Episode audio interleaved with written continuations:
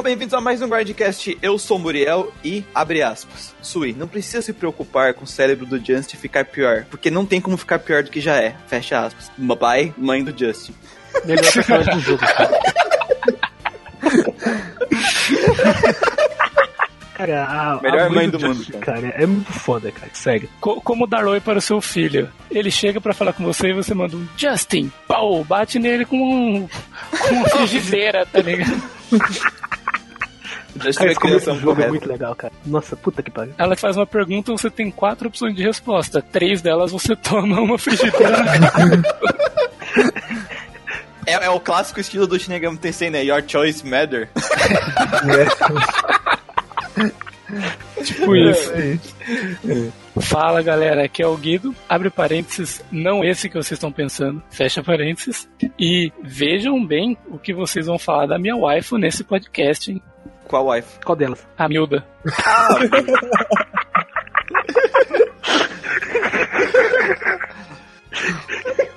Fala galera, aqui é o Lucas e o Mullen é tão merda que chega a ser uma falta de respeito. O cara ban- banca pose de fodão o jogo inteiro. Não faz bosta nenhuma. Não Desgraça. faz nada o jogo inteiro. Ah, é um zero esquerda aquele login lá. Puta que pariu, cara. Nem uma boss fightzinha meia boca. Nossa, perdão, Nossa, verdade. grande. Ele é ruimzão mesmo. Puta merda. Ah, a primeira vez que você encontra ele, ele é tapeado por um moleque de 14 anos.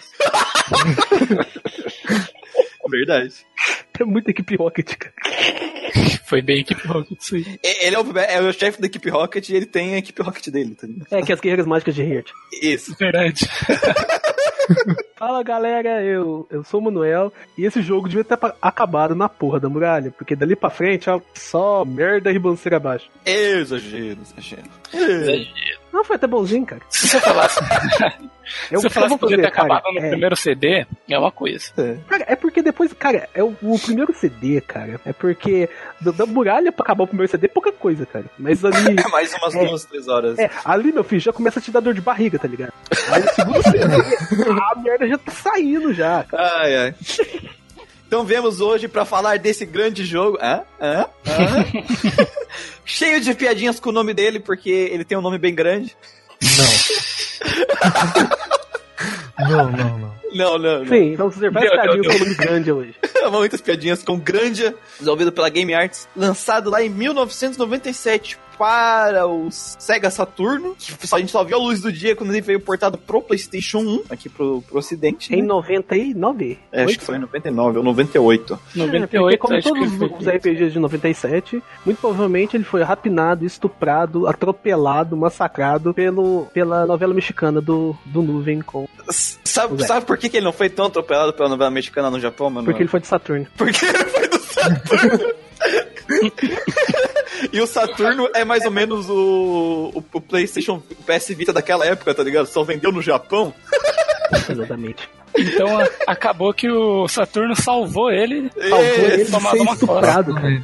né? Ele, é, o- ele é o Final Fantasy VII do Saturno.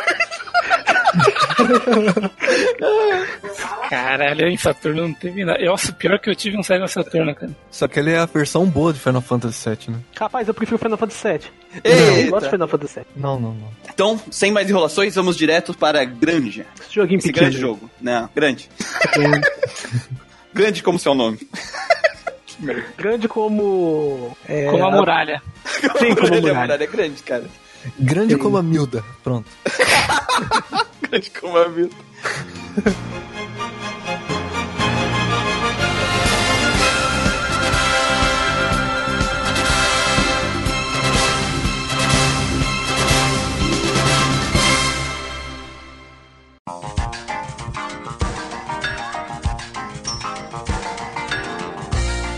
Então, Grande é um jogo que ele começa com uma proposta que ela foge um pouco do que a gente tá acostumado nos RPGs. A gente começa aí com uma história com uma, uma pequena criança e sua amiguinha seu Ju- menino Justin, de 14 anos e sul, que o Justin é uma criança que quer ser um aventureiro, né? Mas, igual seu pai e sua mãe foram no passado, os aventureiros. E a gente começa com uma criança que tá ali brincando de ser um aventureiro, até que ele se mete numas escavações com, as, com a sua amiga e com a pedra que ele ganhou do seu pai, e acaba encontrando uma entidade Zordon dos Power Rangers, Sim. que passa uma missão pra ele, e aí ele com essa missão ele sai e se, aventu- a- se aventurando pelo mundo, né, Pra descobrir o que que vai ter lá no final, porque ela falou que todas as respostas dele, ele, ela ia, ela ia responder todas as perguntas dele quando ele chegasse lá. Então é uma aventura, então esse jogo aqui a proposta dele é a gente viver essa aventura e conhecer junto com o Justin esse mundo e todos os mistérios dele, né? Essa é a proposta do jogo. Cara, esse começo de Grandia, cara, ele me lembra muito é, uns animes de comédia dos anos 90. É, ele lembra muito, pra- ele me lembrou muito Slayers, o, o Caçadores de Elfas que passou no Animax, o Bucketsu Hunters. É muito fácil você se afeiçoar, você se pegar com os personagens ali. Justamente por ser uma jornada simples, colorida e divertida, onde o cara simplesmente vai lá e eu quero ver o que, que tem naquela merda lá, cara. Eu quero aventurar. E é aquele estilo de aventura bem aventura mesmo. A gente inventa dungeons, a gente florestas místicas, é, Cara- barcos fantasmas, aquele negócio bem, bem de aventura clássica mesmo, de fantasia, sabe? Cara, esse começo do jogo é muito legal, cara. Ele me lembrou muito um jogo que eu gosto muito do Super Nintendo, Illusion of Gaia, cara. Ele tem esse clima bem parecido também. É legal você ver a progressão, né? Dele brincando na cidade, com as crianças da cidade de aventura, depois ele indo nessa, nessa mina, esse lugar de mineração, né? De uma civilização antiga. Aí ele tem contato, né? Esse contato com, com essa civilização antiga através de um artefato que ele ganhou. Ele acaba se envolvendo com os militares também que estavam nessa escavação, então já começa né, a tomar uma proporção diferente do que a brincadeira que ele tinha. Pois ele passa no, tem que passar no teste de um aventureiro lá para poder ganhar um passe para pegar um navio e ir para o novo continente, né? Então você vê que, que na verdade gradativamente vai aumentando os desafios dele. Isso, E- mas nesse começo, eu percebo que ele ainda mantém, em boa parte do jogo, ele ainda mantém esse clima muito Indiana Jones. Sim. Tipo, o Indiana, quando ele começa os filmes, cara, ele tá pouco se fudendo pra tudo, cara. Ele acaba tupicando em alguma coisa e ele tem que resolver. É, mais ou verdade. menos o que acontece com o Justin nesse começo do jogo. Mas é, é o jogo- praticamente 90% do jogo é isso, né? Ele vai indo, tipo, de cidade. Ele tem que chegar até um ponto X. Mas chegar até o ponto X ele tem que passar por vários lugares. E cada lugar que ele passa, ele bate em alguma coisa e ele tem que resolver aquela situação lá, sabe? Resolveu É, o a começar pelo. Antes de ir pra escavação lá, tinha uma, uma estátua que o, que o curador do museu encontrou de um Icarian lá, que é a, a civilização antiga. E ele tá olhando pra estátua, ele vai lá, encosta no negócio e quebra. É muito moleque, cara. É, moleque, é molecagem demais. É realmente ele trupica em todas as coisas. Literalmente. É diferente do que a gente tava acostumado, né? De ver o, o personagem principal ser acordado pela mãe, Eu ia vai falar isso. o mundo, né? Ou vai Exatamente. resgatar uma princesa. Exatamente, cara. E a própria personalidade do Justin é bem diferente, né? Sim. Ela é diferente, cara. Ela condiz muito com esse lance de dele ser um aventureiro. Você olha o, a- você olha o design do Justin, cara. o- quem tá ouvindo pode, pode olhar o, a capinha que o Muriel vai colocar no podcast, que eu não sou muito de nada, mas eu tenho certeza, eu já imagino qual é a capa que ele vai colocar. que é, cara, o Justin, ele tem um visual bem aventureiro, assim. É, é um moleque de bermuda, né? Não, Isso é um moleque de bermuda, cara. É um moleque, não é um, não é o Tidus, cara. É um moleque de bermuda, realmente um moleque de bermuda, não um moleque de bermuda retardado.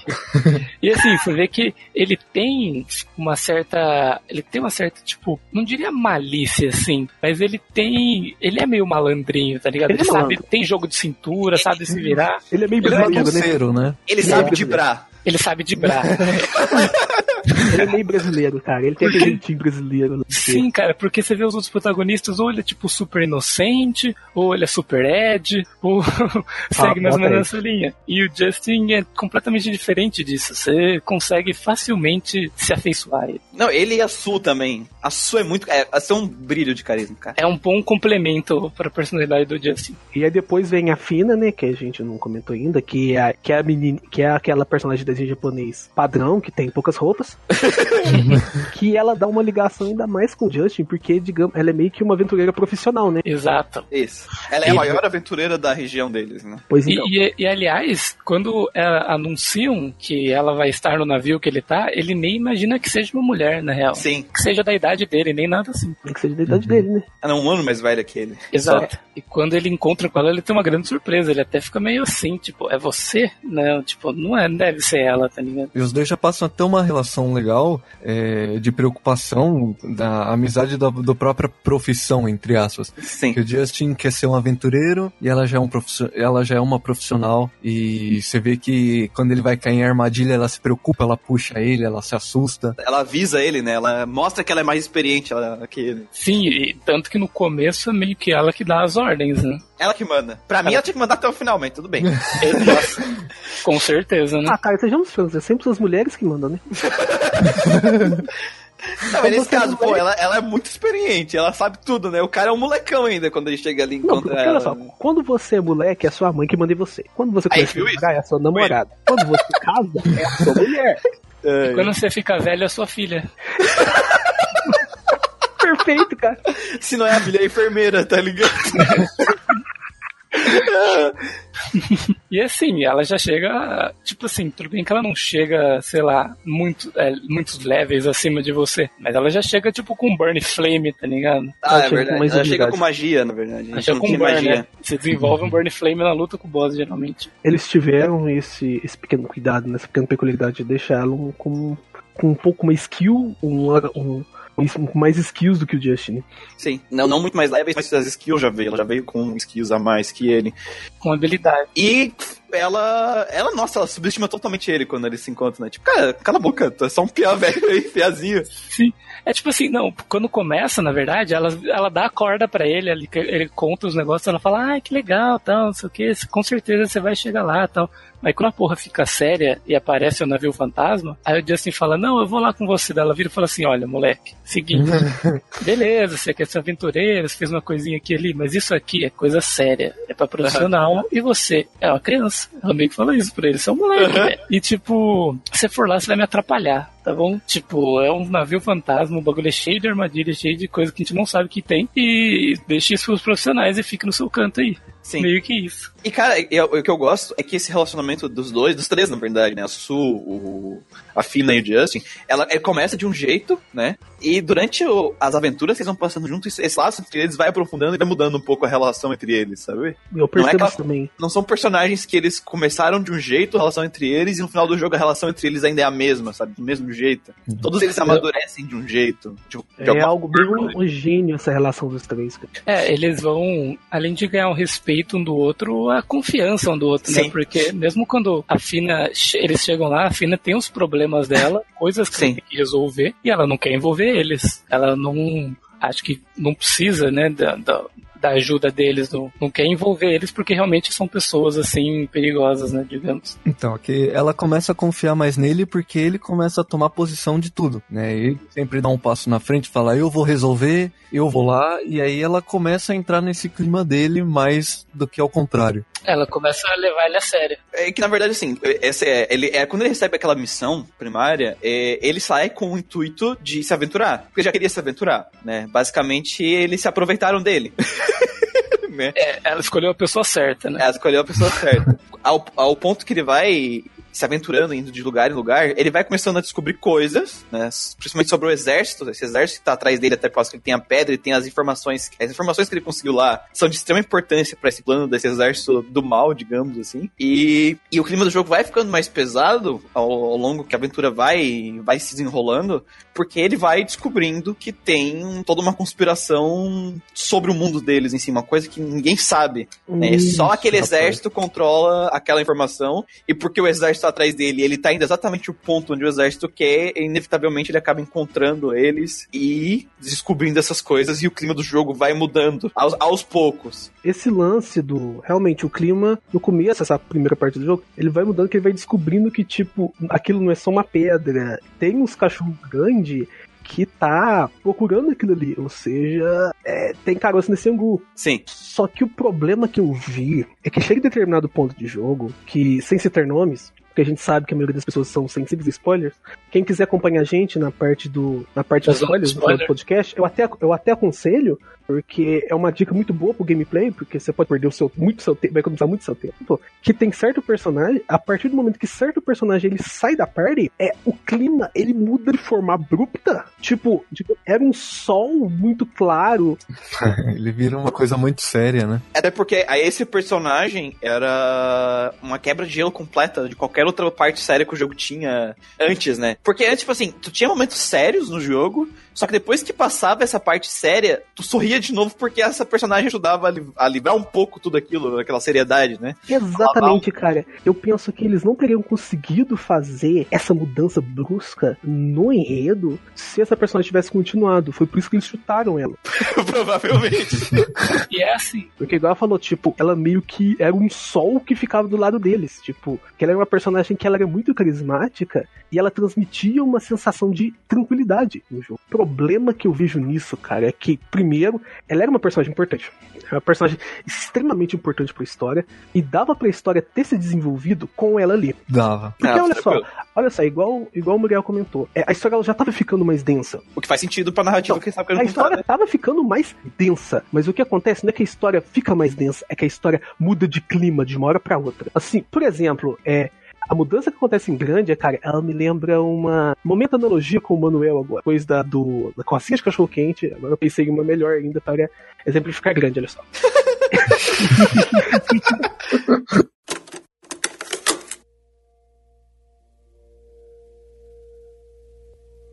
Olha só, imagine o seguinte: um Sozé, um senhor, sentado na sua varanda, cortando um fumo para acender seu cigarrinho de palha. Do lado dele, gente- ele tem um cachorro vira-lata de rabo fino, que tá bem lá deitado, bem tranquilinho do lado dele. As galinhas dele estão correndo no terreiro, e ao fundo tem o vento agitando a copa dos pés de marolo no seu quintal. Pés de marolo, tem que ser marolo. E aí, do nada, de uma hora pra outra, o Sozé abre o olho assim, tá ligado? Ele vê que ele tá numa cidade grande, numa noite, de- numa noite nublada, trovejando, cercado de pessoas mal encaradas, com cicatrizes bizonhas no rosto e com facas e afins na mão, querendo estuprar ele. Cara, mais ou menos, cara. Assim, de uma maneira bem Caralho. superlativa, cara. Essa mudança brusca de, de coisa é mais ou menos isso que acontece em grande. E o problema- cachorro não tá junto com ele, né? Porque o cachorro Não, foi o embora. cachorro não. O cachorro é, o cachorro é o personagem que sai, cara. Sim. Se o cachorro estivesse lá, cara, o cachorro ia morder os caras, tá ligado? Então, assim, não ia ser uma situação tão aterradora. O Ô, problema que eu vejo, cara, nessa, nessa mudança de grande, nem ela ter ocorrido, tá ligado? E sim a forma que ela ocorreu e do jeito que a história ela é apresentada pra gente no começo. Que ela é apresentada daquele jeito que a gente comentou aqui. Uma aventura colorida, alegre, divertida. E até o Ela- final do primeiro CD ela fica assim. Ela fica assim. E outra, é, e outra coisa que, que também é, incomodou o Manuel foi a troca da personagem por outros que não agradou tanto, né? Não, não che... Exatamente. os outros personagens que, que, que entram no pro lugar pra substituir, teoricamente, se tu pegar o carisma dos dois e multiplicar, não dá metade do carisma do que sai. Não dá. E eles não cumprem o papel que ela tinha, o papel importante que ela tinha na, ela no tinha. equilíbrio entre a parte densa e a parte divertida da, da aventura, sabe? E ela não traz, né, toda a história que ela já tinha com, com o Justin do Isso. começo. né? E com a gente, né? Porque é uma personagem que tu. Cara, eu me apaixonei pela personagem. E sabe o que, que eu acho é, ordinário da história de grande? Eles são ordinários, cara. Eles são filhos da puta. A maneira como eles fazem essa mudança, eles fazem ela de um jeito que se você se apegou muito aos personagens, você não se importa com essa mudança. Por exemplo, quando essa personagem sai, era pra ser um momento em que você, jogador, ficaria puto. Por quê? Porque você gastou tempo nessa personagem, você gastou, como a gente vai comentar mais pra frente, o sistema de grinding do jogo, ele é demorado, ou seja, provavelmente você passou, ficou treinando ela, Você gastou itens raros, né? gastou itens raros nela, e aí chegam. E aí o que, que eles fazem na cena onde ela vai embora? Cara, é uma cena extremamente dramática, extremamente emotiva. Sim. Eles compõem uma merda de uma única música que ela toca uma única vez nesse momento. Eles são miseráveis, cara. Oh, oh, não, e a gente tem que lembrar que não é uma música eletrônica, é uma música orquestrada, tá É uma ligado? música orquestrada. Olha só pra você ver, cara. Tipo, você imagina é, um cara pegando um taco de beisebol com um prego e enfiando na sua bunda. Sabe o que, que é isso que o Grande fez? É um cara que antes dele enfiar o negócio de o, o taco de beisebol com um prego na sua bunda, ele te leva pro jantar. Boa analogia. Boa analogia. Porque, tipo assim, e, eu acho legal que eles constroem o motivo da, da saída dela. Não é tipo assim, pô, amanheceu e ela saiu, essa personagem saiu, sabe? Durante o último arco que tu tá com ela, tem uma construção do motivo que ela vai sair. Então ele já foi meio que te amaciando. Exatamente. E aí no final, que a gente falou, em vez de tu ficar puto com a saída da personagem, tu fica triste. Exatamente. Ele vai te dando um aviso que vai dar merda. Isso. Isso. E sabe o que, que, é, que, que é foda? É porque assim, você sai, você recebe a missão que você tem que ir pra tal lugar. E você descobre um meio, uma maneira de ir para tal lugar. E o seu objetivo é ir até esse lugar que você vai conseguir ir para esse outro lugar que é o objetivo. Certo. Que, que da missão que foi dada. É o atalho, tu achou um atalho, né? É um atalho. E como ela tive- teve que sair, você não ia chegar pra ela e falar: ah, beleza, você precisa ir embora? Volta então. Vai andando. Volta, volta, volta andando tudo que a gente fez, escala a muralha de volta, pega o navio e vai embora. Não. Ela usa o, o seu atalho pra voltar. Tu dá o Exatamente. atalho pra ela Tu voltar. dá o atalho pra ela voltar, então E aí, é meio que o jogo poderia, tipo, você ir pro objetivo aí e se resolver, digamos, e você meio que dá o atalho pra ela e ganha um, mais um segundo CD. Pra você chegar até o lugar. basicamente cara. foi isso que aconteceu, Kevin. E sabe o que, que, que, me deixa mais puto ainda com isso? É que eu penso da seguinte maneira: é por que, que eles fizeram isso? Por que, que a história não ficou daquele jeito que ela era do começo? Eu pensei em dois motivos, Ah. em duas, duas possibilidades. Uma, na hora que eles estavam fazendo o jogo, eles obrigaram os caras a fazerem isso. Porque É, se o- fosse uma aventura colorida, divertida, ele não ia bater de frente com as tramas mais sérias que Final Fantasy VII, digamos, que ele começaram a se desenvolver depois dele. Ah, não, mas não só o 7, o 6 também já é mais sério. Vocês também. Então, porque, não, porque foi Final Fantasy VII que começou com esse lance da cinemática de, de fazer muita gente. Que eu vejo muita gente tendo esse pensamento até hoje, que RPG tem que ter trama séria. Que Ah, tem que ter- não. Então- Bullshit. Então, eu penso que é isso, ou é isso, ou eles fizeram isso de propósito, porque se o jogo não tivesse isso, ele não iria vender. Sabe, sabe, sabe, por que eu não acho que. Eu não acho que foi uma escolha autoral? Justamente por causa do. O Lucas conhece mais jogos do- desse, desse diretor. Sabe? E o cara, ele foca sempre. Ele gosta de focar em narrativa. As histórias dele são focadas na narrativa. Sim. Sim. E foi um erro. Foi tipo assim. É um erro, cara, essa escolha aqui, sabe? É um erro, é um erro. E tem outra coisa no segundo CD que, que ainda.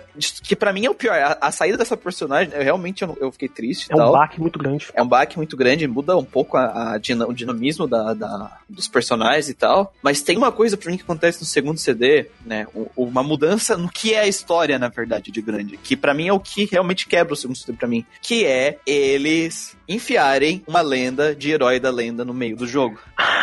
Ai, cara, eu ia comentar isso. daí é Eu não, eu não lembrava disso. Eu sabia que certos personagens tinham. Eu lembrava, né? Que certos personagens tinham, tipo, lá seus envolvimentos místicos de alguma maneira, mas não que o, o Justin fazia parte de uma lenda de herói. Achei que ele só tinha. Achei que ele só tinha sido jogado no meio dessa É, coisa mais séria, assim, de pessoas místicas e ele teve que se virar ali. Então, basicamente, a, a graça de grande que a gente tava falando, que era o diferencial do jogo, é eles pegam isso, eles fazem um paninho, eles limpam a bunda, jogam no lixo, transformam grande num JRPG padrão de um adolescente que é destinado a caralha. E o problema que eu vejo nisso, eu não tenho problema com esse tipo de. É, exatamente, cara, não é esse o problema. Eu gosto de Dragon Quest, mas o problema disso é que o jogo, ele não tem bolas, ele não tem culhões, ele não tem ambientação, ele não foi construído na primeira parte pra ser uma, uma história assim. Você Exatamente. pegar, pega todos os personagens de Dragon Quest, todos os heróis, é, mesmo aqueles mais chibizinhos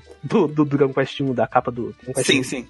ele, ele, ele tem ele tem porte de herói. Os únicos, Uhum. perso- os únicos protagonistas de Dragon Quest que não tem porte de herói, um deles, o principal, é o do 7, que é o moleque em franzino. E no jogo, ele não é um herói. Ou seja, Dragon Quest, mesmo o 7 que é uma porcaria, é- a ambientação dele é fiel à proposta da história. E o Grandia, nessa segunda, nesse final, ele meio que quebra isso. Sim. É, como a gente falou, era pra ser apenas uma aventura, né? Se não Uhum. tivesse colocado essa parte na história e tivesse colocado, mantido só como um aventureiro que se meteu em uma coisa maior do que ele aguenta e Exatamente. consegue sair por cima, tava ótimo. Não precisava colocar uma lenda, né? O Justin, ele se mostra desde o primeiro CD uma pessoa que não pode ver pessoas ah, inocentes sofrendo. Exatamente. Ele se mete o nariz em tudo. Então, cara, no momento que ele descobrisse o mundo está em perigo e eu posso fazer alguma coisa, eu tenho como fazer alguma coisa, ele ia fazer. Não precisa ele ser o herói da lenda pra fazer isso.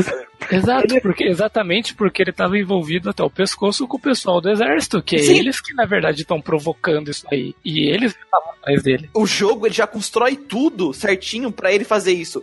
Não existe a necessidade de tu enfiar isso da, da herói da lenda, porque assim, o segundo CD ainda é aquele esquema, tu vai indo de lugar em lugar. Pra- aprendendo sobre cada civilização e descobrindo mais coisas. Só que toda vez que tu chega num lugar, alguém fala dessa bullshit de herói. E isso me dava um asco dessa desgraça.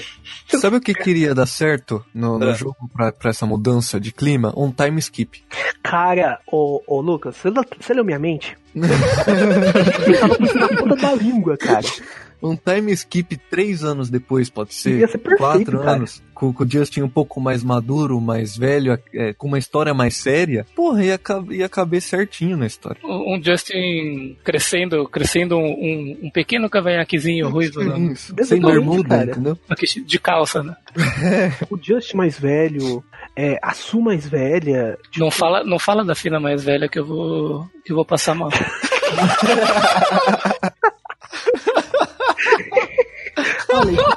Olha, cara, se ela ficasse mais velha que aquelas roupas dela, cara, ia dar B.O. E a da Bela, Tirando também que ainda no final do jogo eles ainda me metem antes da última dungeon 15 minutos de coaching, né?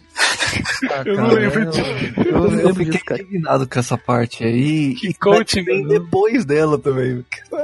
Aquela que. O, o- tem, não, depois das zonas de spoilers eu conto zona melhor. de spoiler, na zona de Na zona de spoiler. spoilers. Porque, cara, nossa, assim, ó, eu adoro, eu amei Grandia. Toda parte de aventura eu lembro de todas elas, mas toda vez que eu vou lembrar de Grandia e eu tô lembrando das partes positivas, de repente a minha mente me lembra do coach que tem no jogo, cara. E, cara, aquilo é tão desnecessário.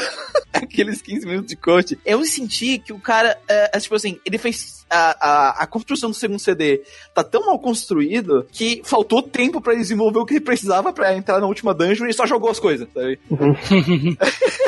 É, daí jogou uns 15 minutos de coach lá pra dizer que o- agora tu tem uma motivação nova e vai lá, vai lá, filhão, tá ligado? Sabe o que, que essa dicotomia da primeira com a segunda parte de, de Grande me lembra? Além da analogia do velho, a dicotomia que tem entre Chrono Trigger e aquele que não deve ser nomeado. Ah, sim. Me lembra muito, cara. Que, que, os, que os elogios que eu vejo a galera falando daquele que não deve ser nomeado é justamente esse, são justamente esses. Nossa, é- é- o Chrono Trigger não era nada. E aquele que não deve ser nomeado, cara, ele deixou tudo mais- muito mais cego. Olha o que aconteceu com o robô, com a Mother Brain.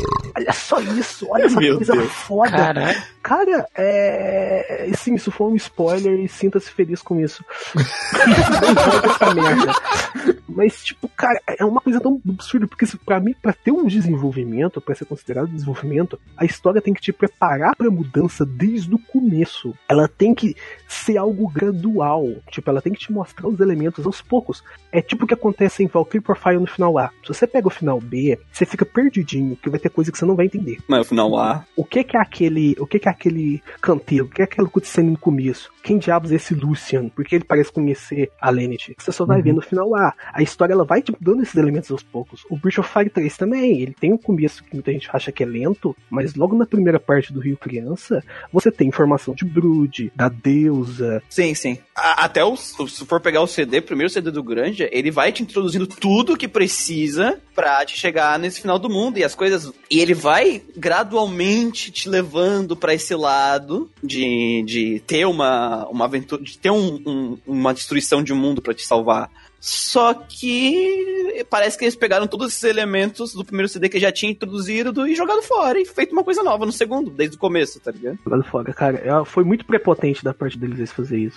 É, eu acho, cara, que realmente aconteceu aquilo que tu falou. A- a- a- hou- houve ordens de cima, tá ligado? Uhum. De cima Igual que eu digo da o- o empresa. Van no- igual o Van no, Final Fantasy XII, né? O- Por exemplo, que nem aconteceu, o- a gente vai, é, o que a gente falou, a gente falou, a gente grava já lá no Solo Legaia, né? É, lá no Legaia foi a mesma coisa. O, o- teve a- o- muita coisa do jeito, do jeito que tá no Legaia foi ordem superior superior. É, e até essa mudança, ela teve impacto na- no envolvimento dos personagens secundários na história. Sim. Cara, bo- a- praticamente a gente vai comentar depois dos problemas do gameplay também. E o gameplay de grande é bom, mas ele não é as maravilhas. Até os problemas do gameplay, cara, ou eles aparecem, ou eles são agravados por essa mudança. Exatamente.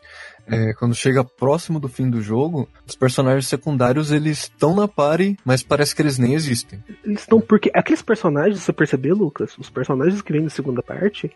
é, você perceber, eles, eles surgem ali, eles entram para poder meio que situar você a nova realidade da história. Porque você vê que um deles, ele tem um background todo dramático. Você chega na cidade dele, tá aquela coisa meio fodida. Uhum. Você tem o outro lá, que eu também não vou falar o nome. E, tipo, é bem diferente da personagem que saiu lá, cara. Mas Sim. eles não funcionam porque eles têm o carisma de um pedregulho, você tá entendendo? Tipo, o Galdwin, a- o Guido e a Milda, que são personagens que eles são de arcos. Exatamente. que eles são muito bons personagens, porque, São. tipo assim, eles funcionam para que. Eles só ficam contigo naquele arco e, Isso. e, o contexto deles naquele arco, tá ali, eles estarem ali contigo faz todo sentido. Quando acaba aquele arco, eles saem, porque é mais ou menos igual assim, ó.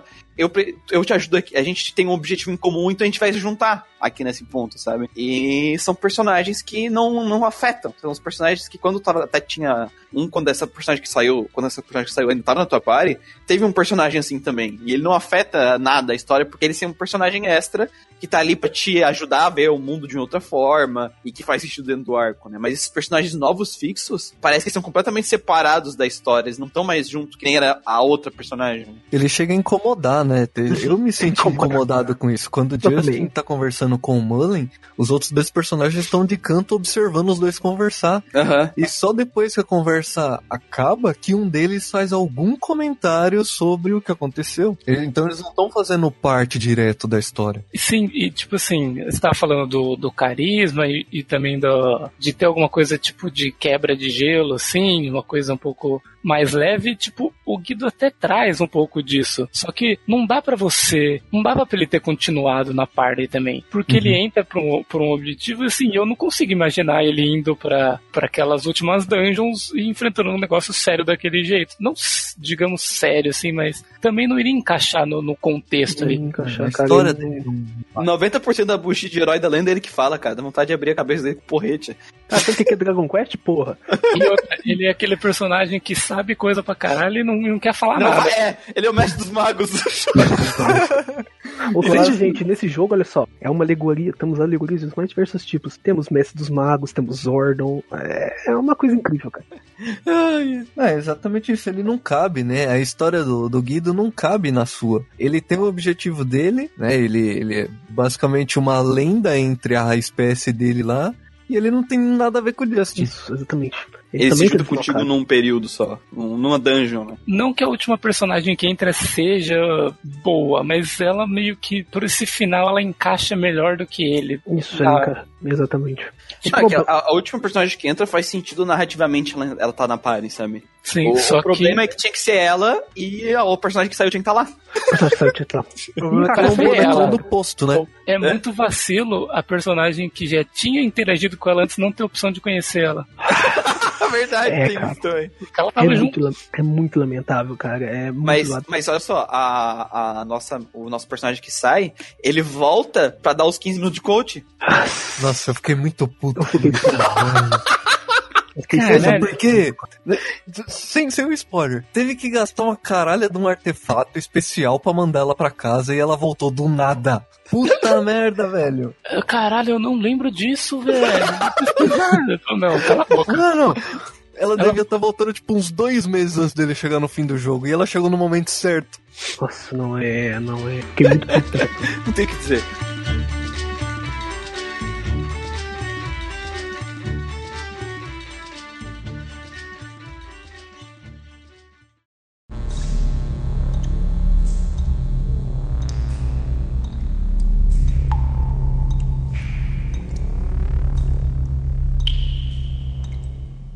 A gente também não pode esquecer de citar da, da Gaia Force, do exército, Isso, os vilões, né? os vilões do jogo, né? Porque assim, os vilões do jogo estão presentes o tempo inteiro, né? É a equipe Rocket, É que família exército. é o Giovanni, é o Mulan, é o... E as Só três. E as três patetas lá, que as guerreiras mágicas de Heart, é a Jesse James e o Miau, cara. Isso. Eu- Só que é que só que eles, só que eu acho que esse tipo de vilão combina completamente com com o que o jogo queria no começo, né? Combina muito. Muito, muito, muito com o clima. Eu quero que alguém, alguém me explica porque eu não entendi, velho. Da onde surgiu esse exército? Tanto surgiu em que? Da onde, su- da onde saiu o general, o, o Baal? Ele acordou não um dia e falou, eu vou ali pegar uma pedra. Cara, Olha, pra mim, Literalmente, o jogo, é, olha só como grande diferenciado. Todos os, jogos, todos os jogos começam com o protagonista acordando sendo acordado pela mãe. Esse jogo começa com o General Ball acordando na sua nave procurando uma pedra.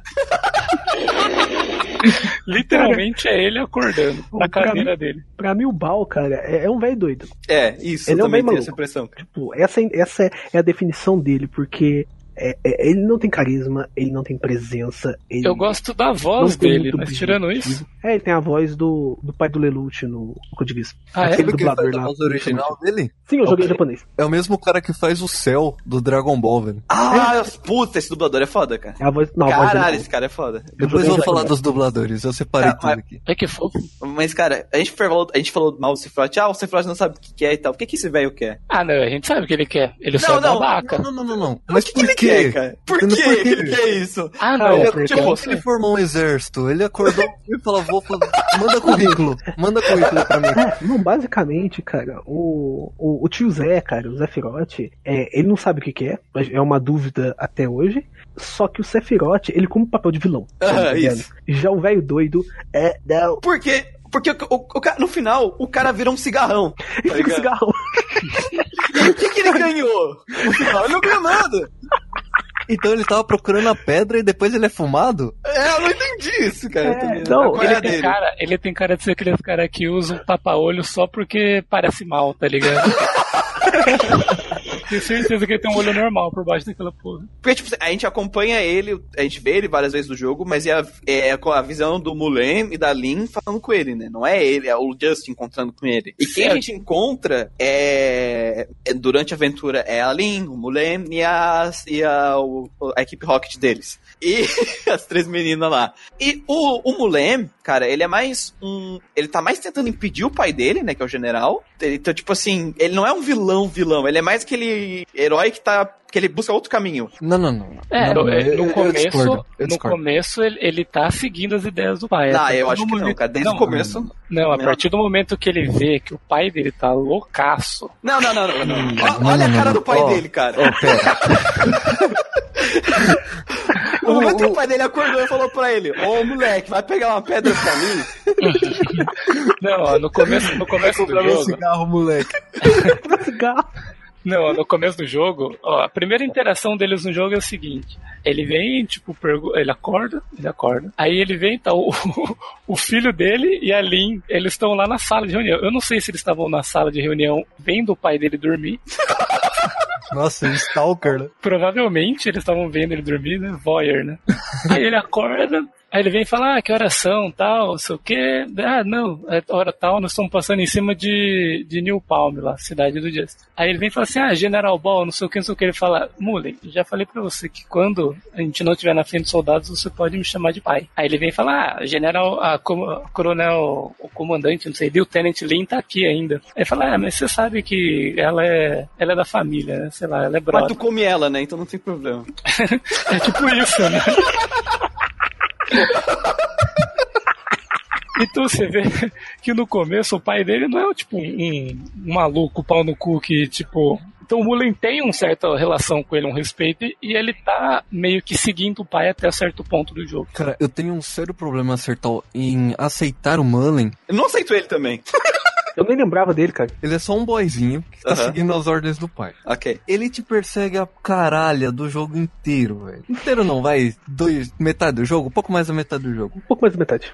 Tentando te roubar a pedra. Depois que o pai dele tenta matar ele, É, tem esse porém. ele briga com o Justin porque o Justin deu a pedra. Velho. Verdade, ele chama ele de fraco, né? É verdade. Você entregou a pedra pra ele, porra, vai tomar no seu cu, Bruno. Ele é muito merda. É o pior personagem desse jogo. Não, eu não gosto do Mulen, cara. Mas eu, o que eu quero dizer é que, tipo, a gente, a gente, não, a gente não interage com o general durante o jogo. A gente interage com o Mulen. Exatamente. E com a Lin e com as, as três espiãs demais. É Guerreiras Mágicas, três espiãs, três patentes, equipe Rocket. É um jogo bem variado, cara. Eu devo ser o único que, que sei o nome dela, se pá. Assim, não, tem aqui, na, tem aqui na pauta. Nana. Saki e Mio. Oh, e elas são três sádicas, não sei se vocês lembram. Que quando elas são apresentadas as primeiras vezes, tá tipo assim, você tá meio que espiando lá as escavações, Você Sim. encontra o Mullen fazendo o discurso, tá o Mullen, a Lin e as três. E aí o Mullen falando, as três, tipo, mó, ai, não sei o que, que lindo, maravilhoso, não sei o que, tesouro. Gostoso. Quer dar É. pra ele? É, cabelo no peito, aquele peito largo. Aí, Ah, eu Aí- acho que o Mully não tem cara de ter cabelo. é, eu cabelo acho, preto, eu acho que não, ele tem cara de, se- de raspar, ser todo lisinho. Continuando. Aí a Lin vem e começa a fazer uma parte do discurso, assim, as três. É, é, beleza. Por Aí- quê? Porque elas sabem que ele come ela e Ele não elas. né? É, e elas cumprem. Elas até falam, nossa, como eu queria que ele me desse ordem, sabe? É, mas tipo assim. Aí depois elas estão discutindo as punições que elas dão pros soldados dela. Ah, é verdade. Aí uma tipo, ah, não sei o que, eu fiz o meu esquadrão tomar mil chibatadas. Outra, ah, eu deixei eles duas semanas sem comer, tá ligado? Eu tô assim, tipo, as minhas são. Lucas. Você vê assim, elas não são nem tensas, assim, aterrorizantes, elas são completamente malucas. Já são Uhum. malucas, cara. Eu acho que o Então, General. Ball, tipo assim, chegou pra uma galera e falou assim, ó, quem é sádico, maluco, qualquer coisa nesse sentido, pode vir que eu tô juntando uma galera aí. Que eu não Pra sou quê? Pra pegar uma também. pedra. Ele pegou os, eles pegou o currículo, o pessoal fez teste psicodélico, né? Psicodélico. Psicotécnico. Não, tem que ser psicodélico mesmo, né? Pra contratar esses caras mesmo. Não, cara, eu imaginei um teste psicodélico agora. Dá uma nota de 100 e fala, rasguei. Rasgar dinheiro que você tá. Ele- Você ele paga deu- por uma pedra. Eles fizeram um teste psicotécnico, tá ligado? Ele pegou quem não passou. Nossa, mano. Só que, cara, o, o lance, cara, é que esse cast questionável de vilões de Grandia, cara, tava de Aham. bom tamanho pra primeira pra prim- proposta inicial do jogo, cara. Que é Sim, uma que era camada de bem mais- palhaço. Isso era tipo uma trupe, né? Um, É, um bando de malucos. Palhaço, cara. Falando em palhaço, tem um, um vilãozinho palhaço também, mas que esse cara merece que você, nossa, que você queime ele com burn flame de verdade. O, o, o chefe da guilda de aventureiros. De né? aventureiro usou o Esse cara mesmo. chato, velho. Ele que, casa, que tenta casar com a Fina de forçadamente. Ele captura ela pra casar com ela. É. Justo? E ele tem um. Justo. E ele tem um, um guarda-costa boxeador de, de, de sunga. Isso é verdade. Pô, nem lembrava desse. Caralho. Um chinês, aliás, Mr. Chang. Nada a ver. É. Eu só Nada lembro disso porque, porque quando eu tava jogando, que eu tava chegando no final, na, na final do jogo, na Clima Dark, eu, eu falei, eu falei pro virei pro e falei assim, nossa, saudade de quando o nosso maior problema era impedir o casamento da Fina. É, tem isso mesmo. É, cara. Tem falta desse cara, o negócio ficou tão what the fuck, tá ligado? Roubou com pé de galinha, cigarrão aleijado, que, que se sente falta do cara roubando o você tá entendendo? Nossa, esse cara eu queria ter arrebentado ele. A gente não chega a arrebentar ele, né? A gente pega Não. a Fina e corre. A gente bate no Mr. Chang só.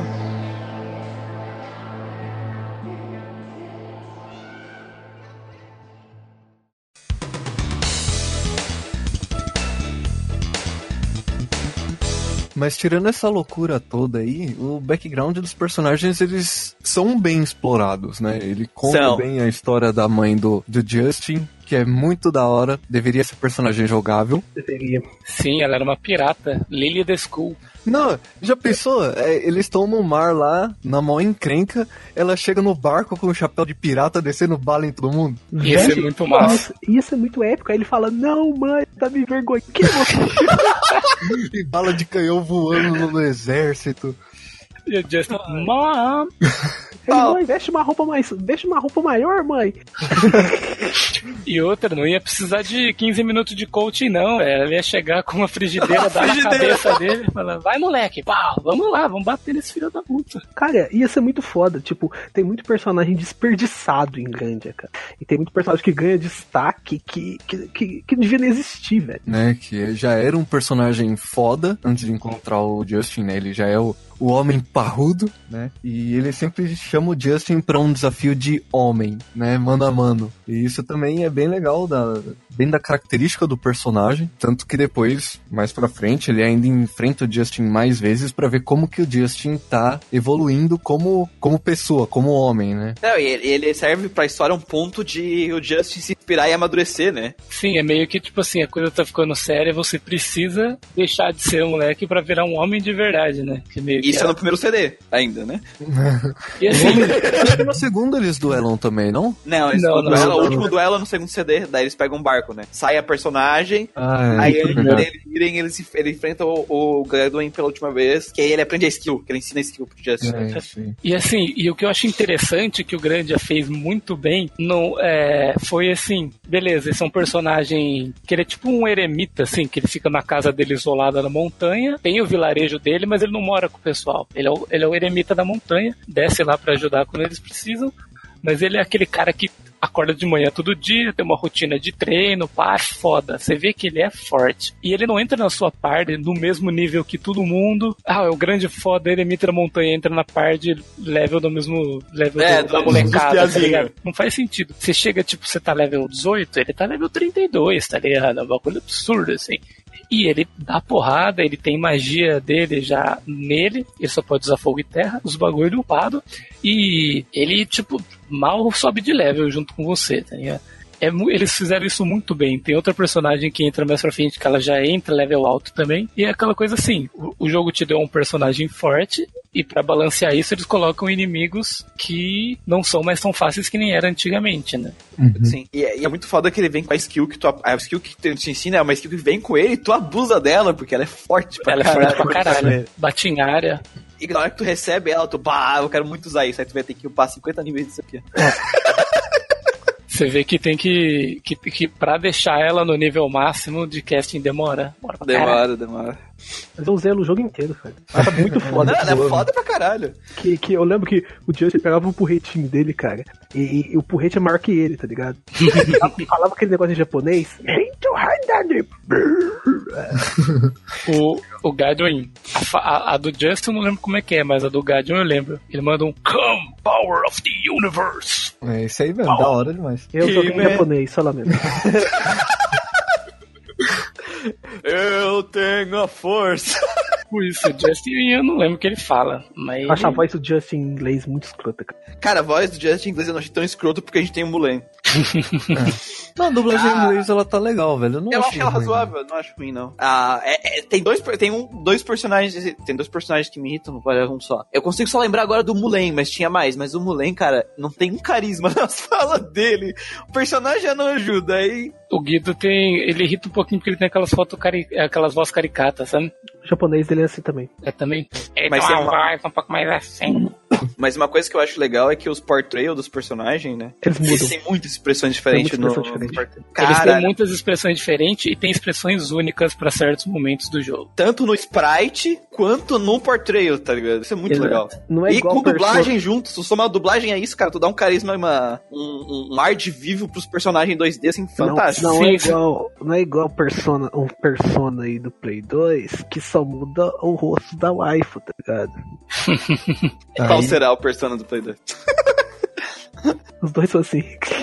Continuando nos personagens, depois tem o rap, né? Rap, é. Ele, ele tem um background, ele não é muito desenvolvido, mas o background dele é bem legal. Sim, é um cocô. Ele fez arte com os pais dele. É o personagem que o Manuel menos gosta, né? Pelo que a gente já conversou anteriormente. Sim, não, não, não, cara. Aquilo lá, do jeito que ele entra, quando ele entra, por que ele entra, no lugar de quem ele entra, cara. Não dá, cara.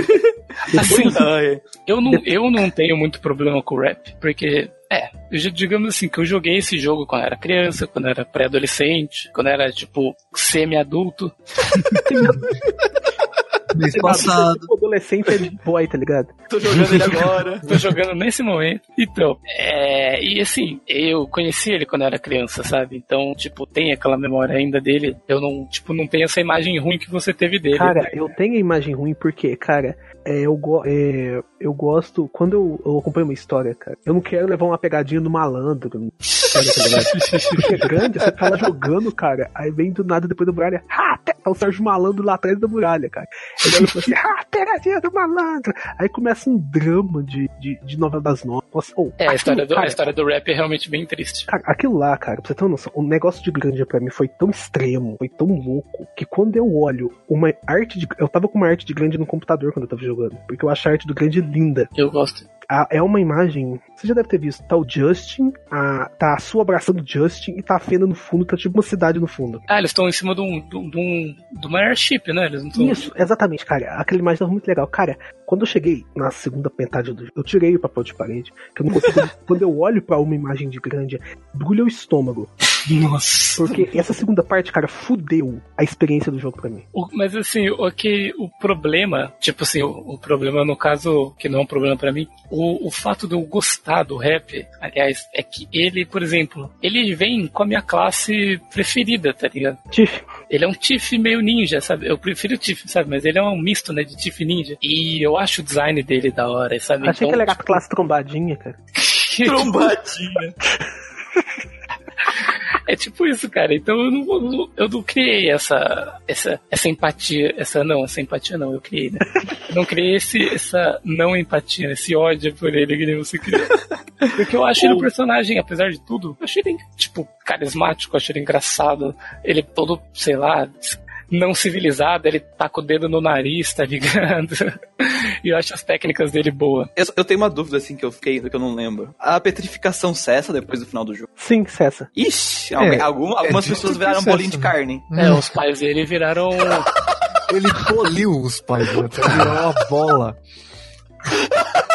Eu imagino todo mundo se petrificando e os pais dele só, tipo, caindo um pedaço de bosta de carne, assim. Vira um bife. uma, uma, uma môndega. É. Mas e, eu também não tenho problema com ele, não. O, o problema do. Meu problema com o grande é mais pro fim, né? Até, Também. até Eu também.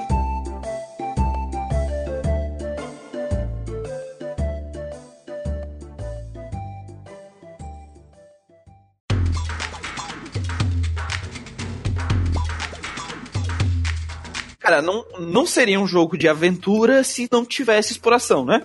Claro. Afinal, então a gente tem que falar da exploração do jogo, cara. E o primeiro ponto positivo que sempre que a gente fala aqui é não tem random encounter, né? Não, Yay! os inimigos estão lá na tela, tu consegue ver os inimigos e pode dibrar eles com todas as suas skills, ou enfrentar eles se você preferir, né? Tem, tem essa escolha. Se você for. Em muitos casos, o, o, o- a- as batalhas não randômicas me irritam mais, cara. Eu não lembro de grande se os inimigos eram soltavam um barulho irritante e ficavam correndo atrás de você, que eu quero morrer quando isso acontece. Eles soltam. Eles Eu- soltam um barulho esquisito, Então eu fiquei puto, então eu fiquei puto na hora que eu falei, cara. Eu não lembro agora, então eu fiquei... Porque é o, o problema é seguinte, que eles pulam do nada, né? De Às cima vezes. da parede, sei lá, eles pulam gritando. Lucas, o que os olhos não veem, o coração não sente. Então eu não vejo o que o inimigo tá. Eu Cara, eu não tive problema com os inimigos de, Tem inimigo, de que, grande. tem inimigo que não grita, mas tem uns que mandam uns. E, Nossa, cara, pra tem, inimigo que, tem inimigo que foge de você, tem inimigo que vem pra cima, tem inimigo que vem pra cima que nem um emboçal, você consegue driblar. Tem uns que vem rápido, tem. Às vezes você, entra- você chega num lugar, você vê que tem um inimigo lá em cima. Aí você fala, ah, acho que eu vou alcançar ele quando eu subir ali, né? Aí você vira de costa pra ir embora eles pulam. Sim. Você toma um, você toma um ambush de graça. Mas, cara, é- eu gosto Mas disso faz porque... parte, eu também. Sabe por quê? Porque, tipo assim, você tá numa fauna, numa floresta, tem animais diferentes e tem inimigos que têm comportamentos diferentes. Como um Exato. explorador, tu tem que aprender a lidar com esses inimigos, se tu quiser esquivar, se tu quiser lutar, como conseguir o encontro de vantagem ou não, entendeu? Então eu Uhum, gosto muito disso. Eu Nesse acho ponto, cara, eu também. prefiro a batalha random, que ela te dá aquela sensação perigo iminente, tá ligado? Você não tá vendo, não vê o que tá te atacando. Mas enfim, Não, a existência não, ou não eu acho que não. Eu acho que não, porque é uma espécie se aventurando com uma venda. Exatamente, cara. É emocionante. Mas assim, eu prefiro esse, cara. prefiro assim, esse. a- o, o o ato dele ter ou não ter batalhas random é pra mim é neutro, cara. Não, faz mas é que olha só, positivo. não é um, não é um jogo de batalha random estilo Earthbound, que todos os inimigos só tem uma coisa de inteligência artificial. Te atacar até a, a tua morte, tá ligado? Tipo, ele te viu, tu virou de costa, tu, tu viu ele, ele teleportou, tá atrás de ti, ele só fala, o Maio Amo Shinderu. Sabe? Não é assim no, no grande, tá ligado? É que nem o Gustavo falou. Grupos de inimigos têm maneiras diferentes de se comportar de perante a ti, sabe? Então, é uma inteligência artificial diferente dentro da, da exploração. Tu não pode simplesmente sair correndo de qualquer inimigo de qualquer jeito. Então, tu aprende, como uma pessoa que tá se aventurando, a como lidar com esses grupos. É, esse ponto é ok. Sim, tem, tem até uma coisa interessante, tem uma floresta lá, um momento que tem uma floresta com neblina, que tem um inimigo que ele é meio assim, meio fantasmagórico, assim. você não consegue ver direito. Ele tem um comportamento interessante, porque ele desaparece e aparece em outro lugar. E esse inimigo dá muito XP, né? Exato, você, até tá, você até tá caçando ele porque ele dá XP pra porra, velho. E ele é um cara que você, você que tá atrás dele. E ele tá sumindo você, assim. É massa, depende, depende muito do comportamento do- dos inimigos, e isso é legal até. É, um É diferencial. legal, é legal. E, e outra coisa, o jogo ele te entrega vários modelos de dungeons diferentes pra adequar pra esse tipo de inimigo. Que nem tu falou, tem a, a parte de neblina, tem inimigos que fazem sentido dentro daquele ambiente, sabe? Tem uma floresta meio mística que tem umas árvores misturadas que do nada tu vê que é um inimigo que começa a se mexer. Sim. árvores. Exato, e assim, as dungeons são bem diversas, o que contribui pro clima de aventura. Então, e, e é um clima crescente, assim, você sente ele, ele, ele ter uma evolução. Ca- Cara, uma coisa que eu senti que, que estragou o clima de aventura foi assim que eu saí da cidade. Da primeira cidade? Não, Como assim que eu assim? saí da cidade, cara, eu vi que o jogo Porque não tem overworld. é seleção de fase. Ah. Não tem aventura nenhuma e apenas se selecionar uma opção. Sim, É, isso é verdade, isso é verdade. teria- era legal se tivesse um overworld. Seria, cara, e não é Eu só não. Eu só não me incomodei por causa que a estrutura de, de- do, a estrutura dos jogos desse diretor mesmo, ele foca tanto em narrativa, ele fica preso tanto na dentro da narrativa dele, que eu esqueci que não tinha overworld. Eu não esqueci, eu sou, eu sou velho, eu sou chato. eu Porque, porque toda hora que tu tá indo de uma fase pra outra, ele já vai te tacando uma- em outra parte da narrativa, ele vai te amarrando nas coisas, sabe? Então eu não senti falta tanto do Overworld, porque eu, eu não tenho tempo pra sentir falta. Logo depois que eu saio de uma dungeon, já tem história. Eu entro em, em outra área do cenário, já tem uma parte da história. Então eu tô sempre com alguma coisa, sabe? Me, perseguindo. Ah, não sei, eu, eu, eu acho que contribuiria pra, pra parte de aventura um overworld, mas eu também não senti lá tanta falta, assim. Eu acho o mapa pra- é, bonito também, muito bem desenhado. mas, assim, uma coisa que me incomoda um pouco no mapa é, às vezes, tipo, você entra na dungeon, às vezes, pelo, pelo lado errado no mapa. Ah, sim, sim. Às vezes, tipo assim, você tá no, numa dungeon X. Aí cê, se você ir. Se você tá nessa dungeon e entra no, no mapa e vai pra dungeon seguinte, você vai voltar do começo. Agora, se você tá na cidade, que é logo depois dessa dungeon, e entra no mapa e seleciona essa dungeon, você começa da outra ponta, Pelo sabe? Então meio né? que. É porque os mapas são interligados. É, é- teoricamente, o que eles quiseram fazer é que, tipo assim, não tem overworld, mas os mapas são interligados. Tipo, não pode pular de um ponto pro outro, né? Exato. E, tipo assim, é, tu saiu da cidade, tu, tu tem que ir pro próximo ponto do mapa, que é essa dungeon. Como tu tá indo de lá pra cá, tu tem que começar do final dela, e não do começo. Sim, É, o que faz sentido. faz sentido, né? Você não poder escolher é uma coisa que. É legal, é legal. Tudo seria resolvido se tivesse um overworld. Pronto, acabou.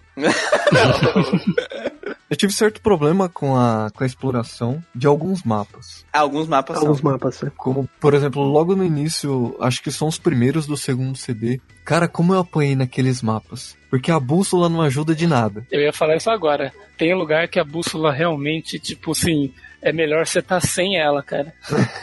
Ela te mostra um caminho, você segue ele, se dá de cara na parede. A entrada pra aquele caminho tá do outro lado do mapa. É, é que a- é, tem uma bússola no jogo que tu pode apertar o botão e ela vai te apontar ou pra saída, da, pra início da dungeon, né? Ou pra saída pra onde tu quer ir. Só que, tipo assim, ah, ele te aponta lá pra, pro norte. Só que tu não, se tu for pro norte, é uma parede, porque tem que dar 52 voltas pra chegar até aquele ponto, na verdade, né?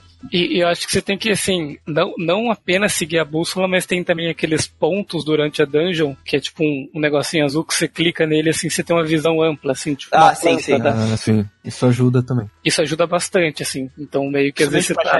Acho que, É. acho que foi a, a floresta petrificada. Que foi Ah, faz uma raiva nesse lugar. Eu não achava o caminho nem a pau, velho. Foda, eu paguei pau no deserto, cara. Puta que pariu, eu não achava a porra do, do caminho no deserto nem fudendo. Ficar dando voltas e voltas. Ainda bem que não tem radical.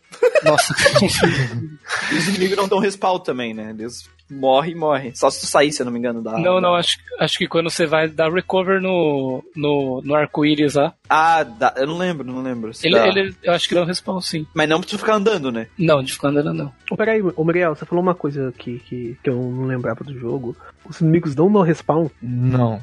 Eles não, tipo assim, se tu sair e entrar da dungeon, eles dão respawn. Ah, Eu lembro que eles dão. Eles não dão respawn, tipo assim, tu matou ele, se tu ficar parado lá, não vai aparecer o bicho de novo. Nossa, cara, então pra grindar deve ser um. É, é, é pior do que eu lembrava nesse jogo. Ah, você sai e entra na área. Mas eu acho, eh, pelo que eu lembro, que quando você dá recover lá no, no bagulho de save, acho que eles voltam. Eu acho que eles dão respawn sim. É Eles verdade, eu acho que dão mesmo. Na hora que tu dá- recover lá, né? É, o Que é recover. tipo um sleep. É, eles- negócio é o seguinte: é batalha random a cada três passos e repel, vendendo lojinha. Pronto, acabou. Vamos resolver. Não, não, não. Não, não, não, não, não. Não, não, não. Batalha random, cara. Batalha Para random. que aqui é, é batalha random, rapaz. é vida. Sai daqui, batalha Você é a única pessoa que eu vejo que gosta dessa merda de batalha. Eu gosto, cara. Eu gosto de Dragon Quest. O que, que você queria? Se eu não gostava, eu seria gosto também. Só que quando você tem a opção de não ter, é melhor. Não, cara, no, Exatamente. no Radiant Story eu morri de raiva daqueles bichos. cara, eu quero matar a mãe de quem fez aquele Parte dessa, parte dessa exploração, da, da minha dificuldade com a exploração, foi por causa da câmera. Ah, a câmera, verdade. câmera, Azul A câmera te atrapalha em alguns momentos. É, ela me lembra a câmera do Breath of Fire 4, que tem que ficar girando ela que nem uma Beyblade pra te ficar Uma vendo. Beyblade. Sim.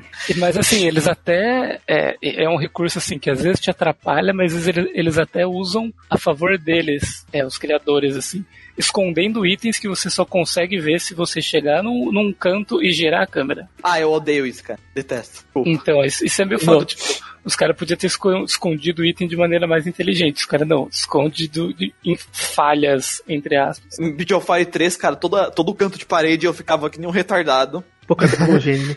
regulando a câmera Nossa. pra ver se tem alguma coisa. É, tem muito Dragon E eu peguei tem trauma, sentido. cara. E nenhum jogo eu faço meio. Puta que parece. Tiver item ali, foda-se, enfia no cu. Eu vou embora, deixa eu Eu vou saber. embora.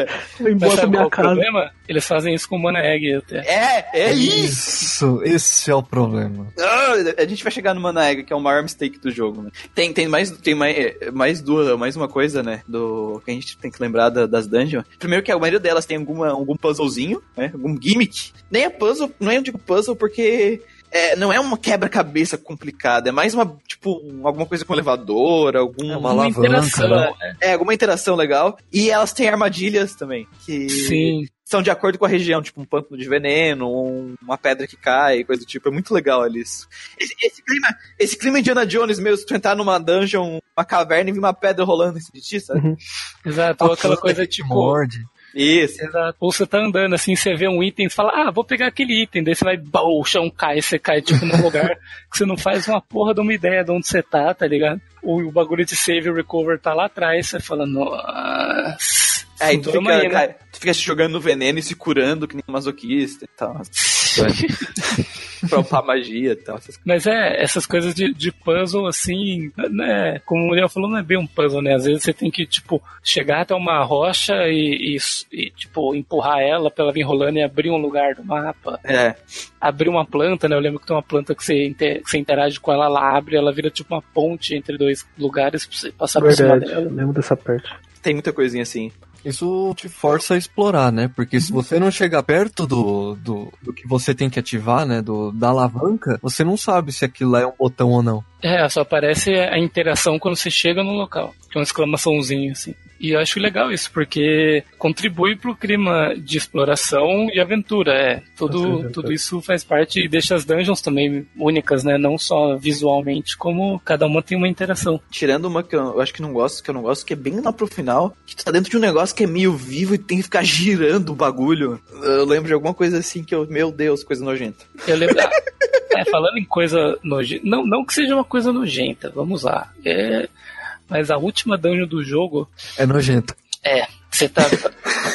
Eu acho que é essa que eu tô pensando. É, parece que você tá dentro. Será que você tá dentro do Gaia, dentro do. do... Isso. É, parece algo do corpo humano que não é muito legal de estar. É, então, é isso que tu tem que girar. Tu tem que girar, tipo, uns, uns órgãos do bicho e tu tá dentro do órgão, o órgão gira, assim, ele faz barulho, tipo. Tem um É. cigarrão, não é? E, e uma porta, e, e quando você abre uma porta, assim, tem um, tipo uns, uns tentáculos que abrem, assim, tipo, É, nojento pra aquele Japoneses, cara, japoneses. assim, você pode ou estar dentro de um lugar maneiro ou não tão maneiro assim, dependendo É, do que você pensar. E, e também, também é nessa parte que tu tem armadilhas, tentáculos que te batem, tu pode ficar se curando e apanhando de tentáculo como um bom japonês que gosta de hentai. Tudo a favor do seu level up. Claro. É, não, mas se você começar a grindar água nessa altura do campeonato, vai tomar no cu, né, velho. Já tá Você já fudido, né? sofreu um pouco. Então, Você esperou tudo isso pra você começar a fazer. Ai, ai. É, o jogo também tem dungeons secretas, né? A gente não pode esquecer de citar que são três. É altamente recomendado você jogar só lá pra frente. Eu não fiz nenhuma como um bom. É sério, você não pegou o item de atacar três vezes? Não. Também não peguei. Você Então. não pegou pegou o item de dar dois críticos? Não. Eles são maravilhosos. Os caras jogam RPG errado, gente. Os caras- Jogar RPG errado. Mano, o Cara, eu sou o RPGero. Se tem uma parede no caminho, eu atravesso. Então, mas é bem é interessante essas dungeons. Uma delas é, é difícil de você andar nela, que é- acho que você pega o item de três ataques lá, é bem.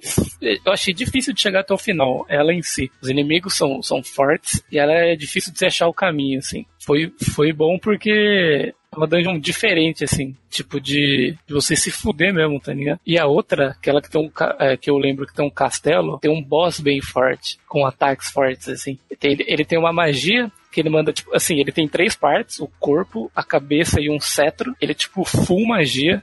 Ele tem uma magia que é tipo um gravity que junta todos os personagens no meio. E ele manda um laser com o cajado dele enorme, assim, mano. Tira É muita vida essa porra. Tira muita vida essa E sobre essa, ainda, né, sobre essas dungeons, pra vocês terem uma ideia, eu terminei o jogo, acho que próximo do nível 38. Dessa vez eu não fiz a, a dungeon. Da primeira vez que eu joguei ele, eu fiz o jogo completo. E as dungeons tem nível recomendado de 30, 35 e 40. Então, o jogo ele é todo fácil, menos essa dungeon, essas três dungeons. Esse, é, a parte do desafio do jogo estão nelas. Sim, esse, esse, esse boss que eu falei, ele é tipo assim, bem desafiador. Eu lembro que eu, eu fiquei treinando bastante antes, porque eu já tinha um save anterior que eu tentei enfrentar ele, não consegui, tomei uma coça dele todas as vezes. E no Uhum. save que eu fiz, que eu, que eu zerei o jogo assim, que tá, que tá bem forte, eu lembro que eu, nossa, fiquei naquele castelo assim, grindando forte pra enfrentar ele. É, essa outra dungeon é foda, todos os inimigos da dungeon, a, aquela que fica no meio do deserto, e a da torre eu não lembro, assim, mas, eu- mas elas são realmente desafiadoras ali.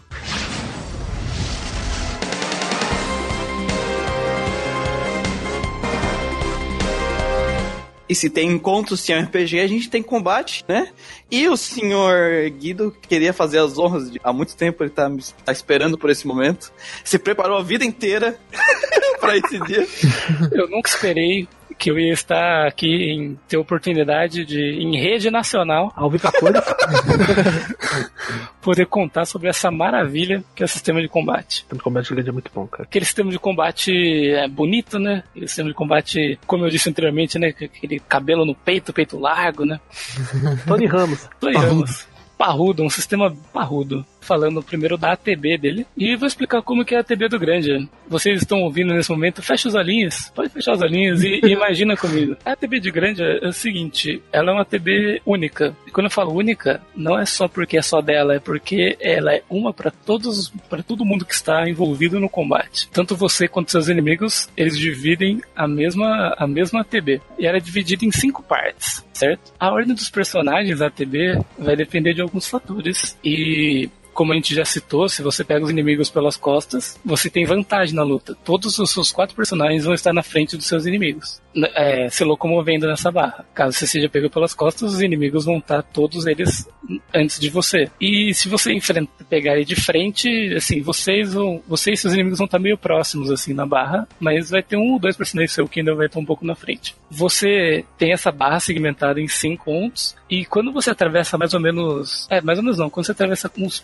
quatro quintos da barra, assim, para essa ação ser executada, ela é, você escolhe sua ação nos quatro quintos e para sua ação ser executada, você tem que chegar até o fim dessa barra de ATV, é, cruzando esse último um quinto da barra, digamos. Porém, a velocidade que você vai se locomover nesse final da barra, é variável em relação à ação que você tomou no turno, certo? Exatamente. Se você opta por usar um ataque base, defesa ou esquiva, seu personagem ele instantaneamente vai pro final da barra, porque essa é uma ação básica. E, e se você escolher um ataque base, vai ter o tempo do seu personagem se deslocar até o inimigo para bater. Mas no quesito da, da, da deslocamento na barra, ele vai instantaneamente pra lá. Agora, se você escolher uma magia ou skill, aí vai depender do quão proficiente você se tornou nessa magia ou skill para determinar a velocidade que você vai se locomover. É, seria tipo um tempo de casting da magia. Quanto mais o personagem é treinado na magia, mais níveis ele tem de magia, mais rápido vai. né? Ele tá mais É, exatamente. As magias ela tem uma espécie de ranking de proficiência. né? que elas são que ela parece uma forma de estrelas, umas estrelinhas que ficam assim na Do frente da da, é, na frente da magia assim do nome da magia. Aí quando essa magia chega a 5 estrelas, ela chega no máximo e será o menor tempo de casting que esse personagem consegue lançar a magia. E assim, ela não vai instantaneamente pro fim da barra igual o, os, as ações básicas, mas ela vai bem rápido. E assim, eu falei, é, ela vai o mais rápido que esse personagem consegue castar, porque eu percebi que tem uma diferença. Por exemplo, a Liette, que é a expert em magias, ela casta magia rápido pra caralho, assim, tipo, mais rápido que os outros personagens. As magias estão no máximo. Falando também um pouco das opções de batalha do jogo, já cheguei a comentar em outros podcasts, acho que foi o podcast de RPG de turno e, e nos nossos preferidos, que uma das Isso. coisas que eu mais gosto de grande é o número de opções que você tem quando chega no seu turno. Alguns RPGs você vai ver, tem tipo ataque, skill, item, fuga, e é isso aí, tá ligado? Malemata em defesa. Mas chega em grande aí tem assim, você tem nove opções de ações quando chega o seu turno. Dez se você contar com fugir.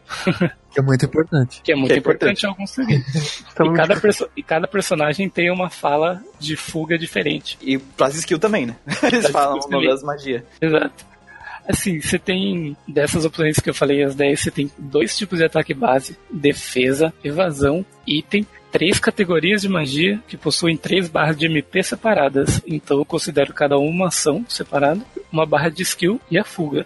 Isso, isso se tu não considerar que tu pode abrir um menu de Arrow Battle que tem quatro opções de Arrow Battle diferenciadas pra cada personagem. Você pode escolher ações pré-programadas num- numa batalha automática e tem aquela que você consegue ver a- apenas os, os adversários no look. Isso. Mas assim, de todas essas opções acima, é que eu citei uma coisa que eu, achei- que eu acho muito interessante em grande, que é o diferencial que você tem dois tipos de ataque base que você pode explorar, que é o combo e o crítico. E sim, meus jovens amigos, você pode escolher quando você quer critar no seu inimigo. Aí vocês, RPGeiros aí de plantão, vão dizer, opa, se eu posso escolher, é óbvio que eu vou critar toda hora os meus inimigos, não é mesmo? Não. Não.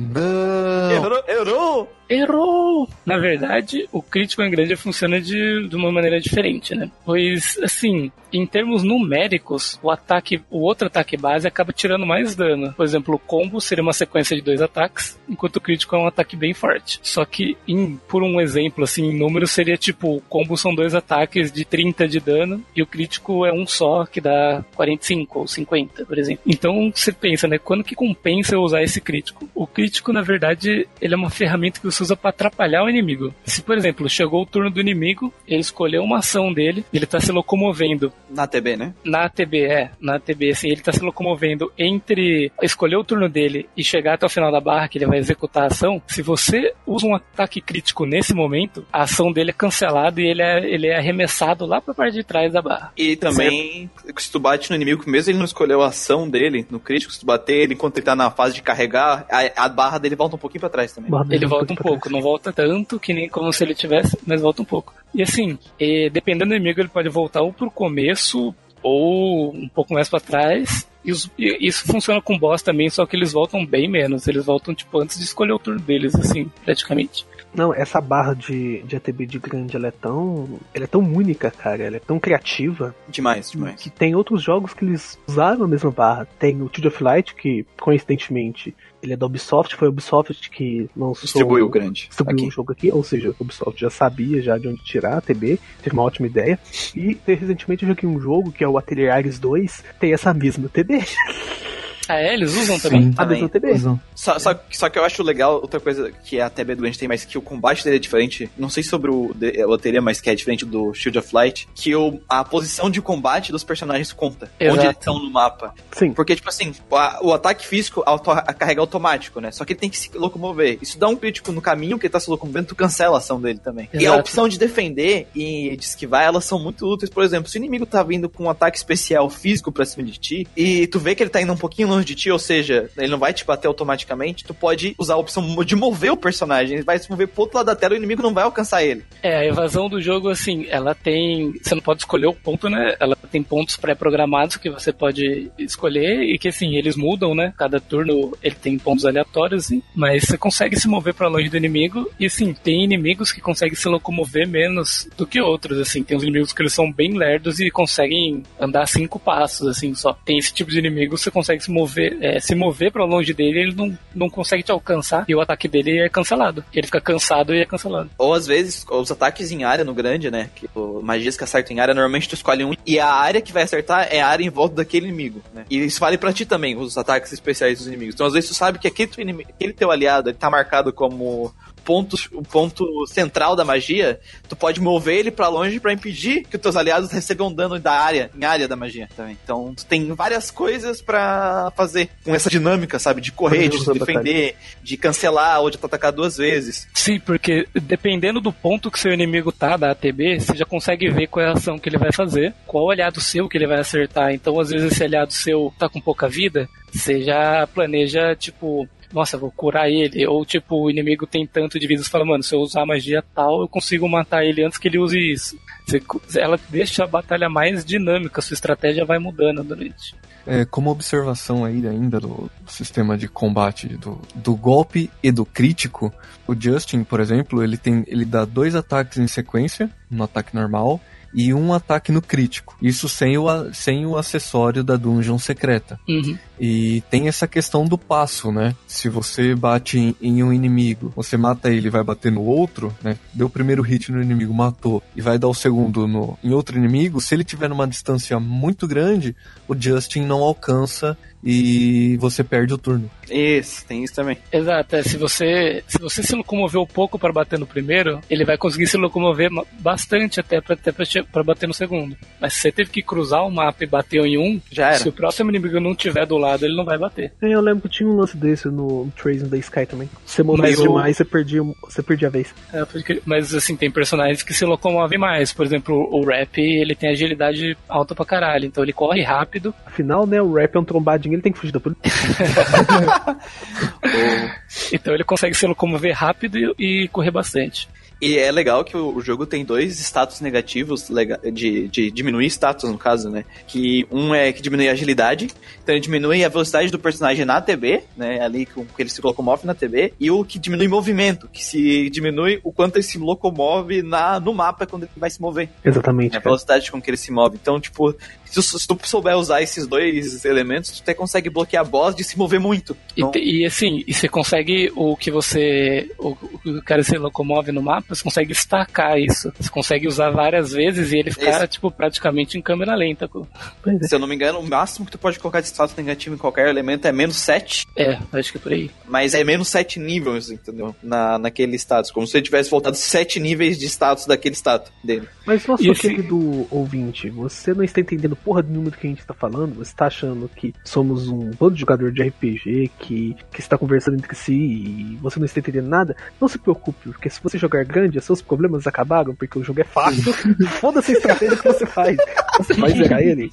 É, esse é um grande problema para mim do Strange Match. Porque, tipo assim, na verdade ele não é mega complexo e impossível de, de entender. É, ele, só, ele só tem bastante opção. Ele só tem bastante opção. Só que, infelizmente, ele não entrega uma gama de boss e de inimigos que permitam que você explore 100% claro disso que ele te entrega. Tirando, tirando as dungeons especiais, é claro. É, claro. ele tem, assim, um, uma dungeon ou outra que é um pouco mais difícil, algum inimigo ou outro, mas nada muito, nada muito difícil. É, é porque, assim, todos os boss que eu enfrentei no, no, no modo história básico, era basicamente hit hard. É, tu vai lá, bate o mais forte que tu puder e cura. E resolve o problema. E nenhuma dessas opções se mostrou útil. É, não tem nenhuma estratégia especial, né, que você tenha que usar. É, tipo assim, ah, eu tenho essa magia aqui que aumenta esse boss que ele bate muito forte físico, então eu vou usar alguns personagens para diminuir o movimento dele e os outros para dar, tipo, aumentar a defesa para todo mundo poder resistir aos golpes, coisa do tipo, sabe? Não tem nada que te exija isso.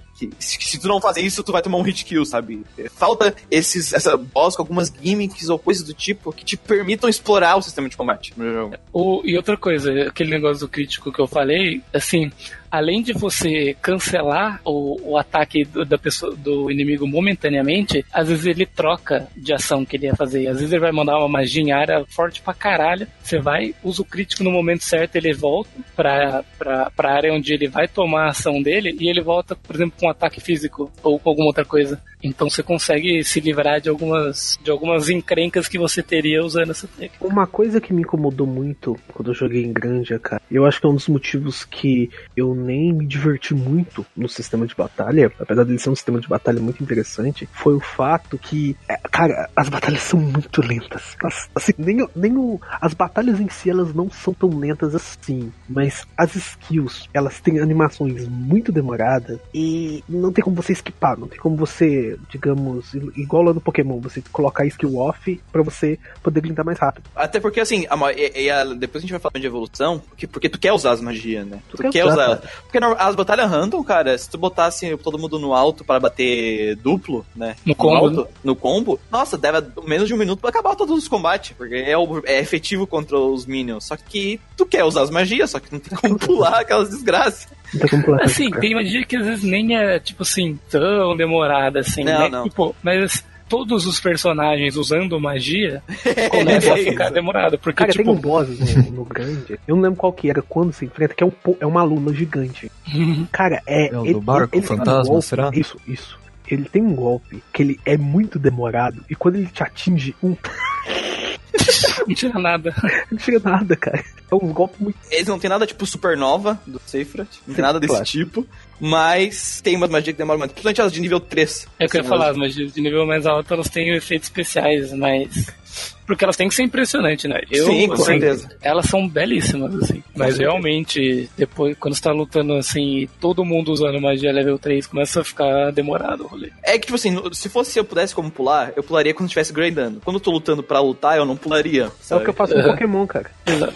Eu faço porque, tipo assim, é, é, eu não pularia, tipo, lutando contra um boss, porque pra mim perde o, a questão do combate épico, né? Sim. Agora, Uhum. pra grindar, faz todo sentido eu pular. a, a, Com certeza. a animação. Porque, tipo assim, tem até o sistema de alto, eu adoro o sistema de alto desse jogo, porque não é aquele sistema de alto que é todo mundo bate físico e deu, né? É, ele pode, pode configurar como esse personagem vai lutar, tá ligado? Ah, eu quero que esse personagem seja all-in, ele vai usar as magias mais fortes que ele tem, tá ligado? Uhum. Uhum. E esse que vai atacar só físico, esse vai fazer isso, esse vai fazer aquilo. E tu larga o controle e tu consegue pular um pouco da monotonidade se tu quiser também.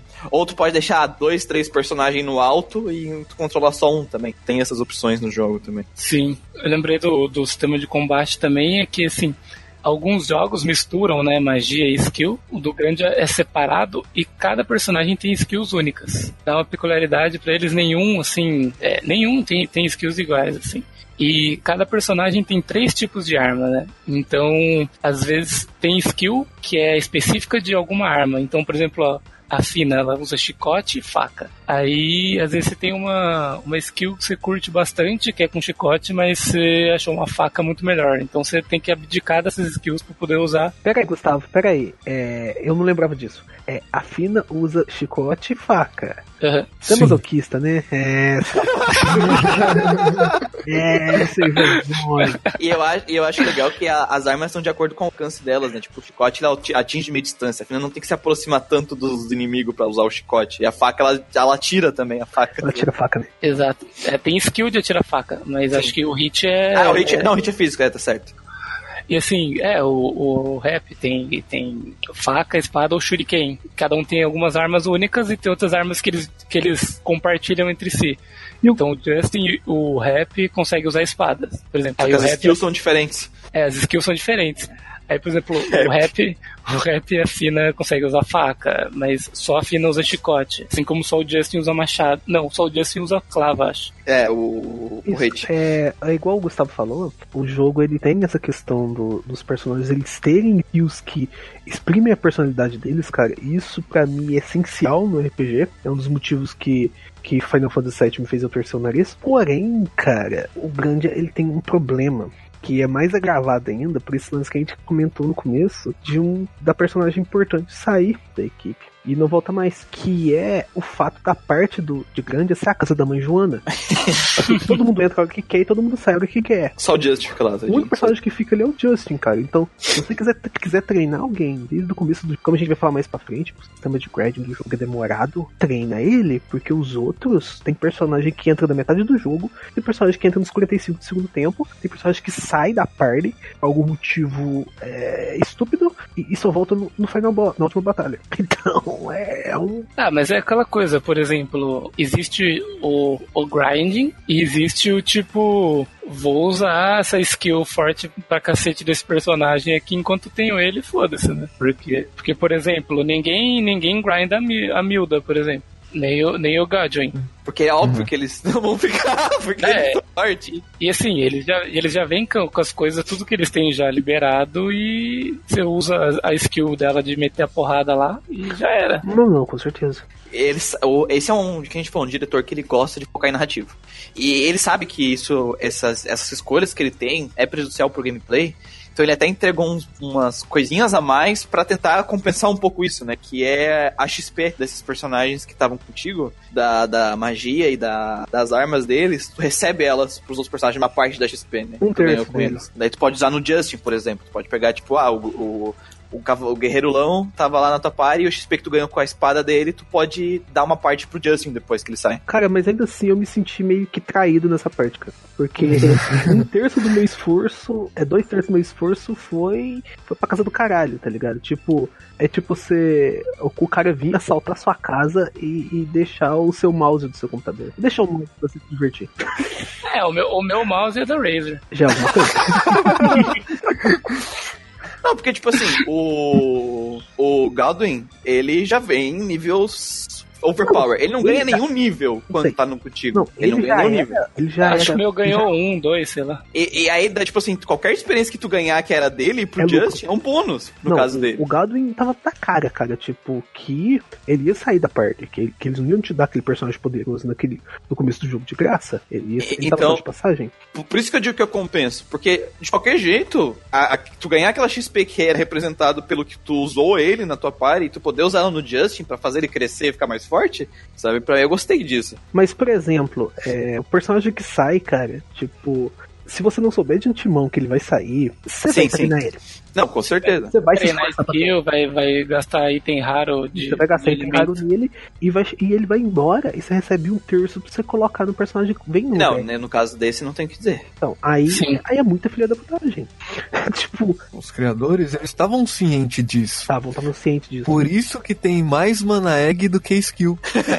É verdade. No final do jogo acaba sobrando mana egg, né? Porque se você gasta no personagem, entre aspas, errado, você vai ter pra colocar em outro. Ou se você perder mana egg, você vai ter pra usar ainda. É, na verdade, não- não, o, meu, pro meu rap ficou só com três elementos.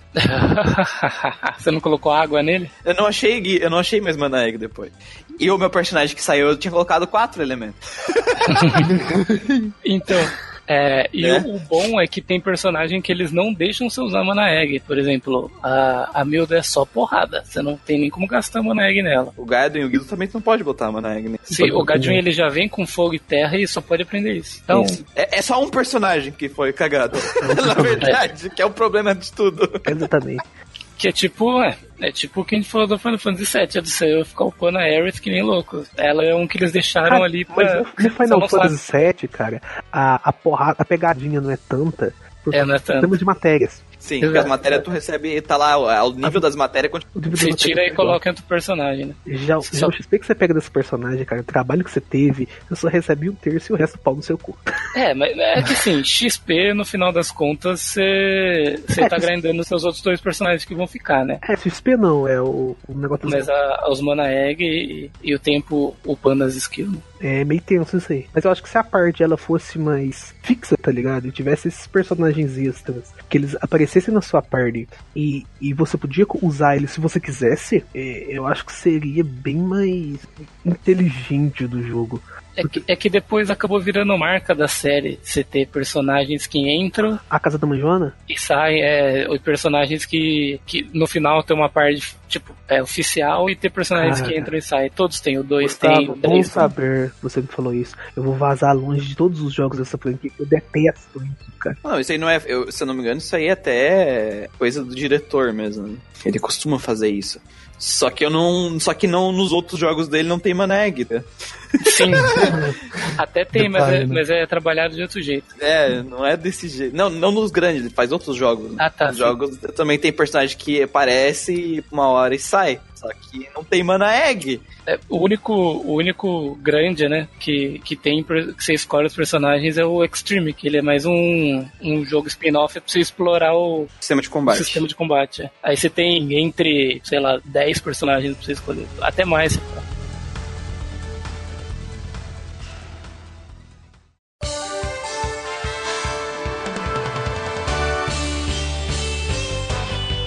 Mas então, meus camaradas, juntando esses sistemas de é, da experiência que você ganha de um personagem após ele ter saído da party, você ganha aquele pacotinho que vai pro seu baú. Aham.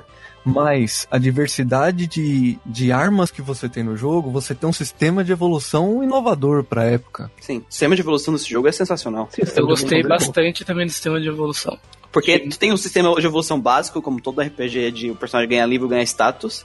Só que o que a gente falou, o personagem tem três armas e tem quatro elementos mágicos que eles podem aprender se tu colocar um item mágico nele chamado Mana Egg, que é limitado, né? Que é o que a gente fala que é o problema. E pra cada elemento, esses elementos ganham level. E essas armas ganham level de acordo que tu usa elas, né? É, você, você ganha a, a Tem dois tipos de, de recompensa na batalha. Tem a XP do inimigo e tem a XP que você ganha dependendo do que você usou. Se Isso. você usou apenas magia de fogo, você vai upar apenas é, magia, a sua magia de fogo, o seu elemento Exatamente. fogo. Se você usou apenas ataque base, você vai é, ou ganhar XP apenas no seu skill de arma. Na sua, é, eu passo a arma para você liberar skills, então E tu tem elementos misturados, né? Tipo, água e vento, tu tem o elemento gelo. Então, se tu usar a magia de gelo, tu ganha experiência em água e vento. É meio que assim, se você usa vento, por exemplo, vamos dar um número, você, se você só usou vento, você vai ganhar 8. Mas se você usa, tipo, magia de gelo, você ganha 4 de vento e 4 de água. Bom, pra quem e para quem não, não conhece o jogo, esse, esse item Mana Egg ele não é transferível. Ele é praticamente uma moeda de, de, de troca. Você encontra esse item, você vai no NPC, você dá esse item e coloca um elemento no personagem. Você escolhe entre os quatro elementos, né? E coloca em algum personagem. E essa questão de mistura de elementos é conforme você upa cada elemento. No próprio menu do jogo, ele já te mostra o quanto de nível você precisa para você upar um elemento para você ganhar uma skill nova. É, você vai na, na tela de magias, tem lá, tipo, tanto de fogo, tanto de vento, você vai liberar uma magia de raio. Mas você não sabe qual que é, porque tem um monte de interrogação no nome dela. Para as skills únicas também é assim, né? Para conforme a arma que você troca, você tem já pré-definido o nível que você precisa atingir para pegar uma skill nova com tal arma ou misturando as armas, né? Ou até elementos, né? Às vezes tu tem, que ter tanto espada e tanto fogo, porque tu vai pegar um corte de fogo, alguma coisa assim. Exato. E isso é um elemento viciante do jogo, cara. Porque tu vê aqueles pontos de interrogação e tu não quer que aqueles pontos de interrogação estejam lá mais. É, você quer, você quer saber o que, que tem naquela merda. Porque, Você- porque quando, tu, quando tu aprende, quando libera a primeira vez e tu usa magia, é uma magia mais forte, tipo, ela é melhor que a magia que tu tinha antes, e ela é não só, não só o dano, mas visualmente mais maneira, tu começa nesse vício de querer, cada random encounter, usar 50 mil magia. A batalha demora muito tempo, né? Que nem, que nem o, o Gustavo fala, costuma falar, fica usando a magia de reforço, de dar, aumentar a defesa do personagem de terra 5 mil vezes no combate. Pra dar aquela, aquela grindada ali em terra, Fica se, jogando, fica se jogando nas armadilhas pra usar a magia de água se curando e, e recuperando HP. Porque a água você consegue upar fora de batalha. É, Águas consegue. É porque o problema da água é que ela não tem skill ofensivo, né? Não tem ataque de dano, tirando os de gelo e, Gelo, que é e água. as É, misturadas. Assim, não, não, não é ofensiva, assim, não, não tira dano, mas tem tipo sleep, por exemplo, tem algumas É, coisas assim. Sim. status, né? status negativo. Menos, eu, eu acho que eu vi todas as skills, menos a impossível, né? impossível fazer, a, a menos que a pessoa goste muito desse jogo e queira É ver essa skill Ah, é nas aquela- próprias mãos, É né? aquela coisa, eu tinha 90 horas de jogo e, sei lá, minhas skills estavam level. Eu era level 40, e minhas skills eu tinha liberado todas as outras, só que assim, sei lá, eu tinha 50 de, de, de vento, eu não ia upar mais 40 levels, nem fudendo. 49 levels, nem fudendo, nem fudendo. Se eu não me engano, tem um item no jogo, ou um inimigo, agora eu não tenho certeza, eu tinha pesquisado, mas. Que quando tu luta com isso, tu ganha mais XP na em vento em água. Que é pra te acelerar esse processo. Tem um. algo assim. O lance maior é que o jogo ele te instiga tanto a você saber as magias, cara, que tipo, você acaba ficando instigado. Tem gente que acaba É ficando verdade. instigado a conseguir. É, é que ele não te obriga, aquela mesma coisa, ele não te obriga, mas tu quer, tá ligado? Tu, tu fica com agonia de ver aqueles Porque, pontos de porque dependendo, cara, eu acho que você consegue zerar o jogo com pouca magia, cara. Porque ele é fácil. Consegue. Ele é extremamente fácil. Eu vou, eu vou até dar um exemplo aqui que aconteceu comigo. Uma das magias que eu mais gosto desse jogo chama Dragon Zap, Ah, que é sim. uma magia É de de, raio, né? de raio. E eu lembro que eu, tipo, vi Dragon Zap, achei do caralho, tipo, nossa, que magia foda, não sei o quê. Aí eu vi que tinha uma magia de raio pra liberar ainda, tá ligado? Minha interrogação. Eu falei, mano, pera só um minuto.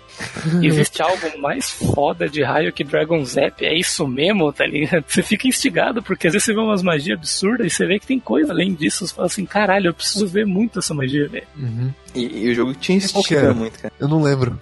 Eu acho que era Get Zap, só que ela só Ah, atinge é. um ele atinge um personagem só, e o Dragon Nossa, Zap em é. área, Só que dá um dano num personagem só que era. que era forte. Massivo. Caralho.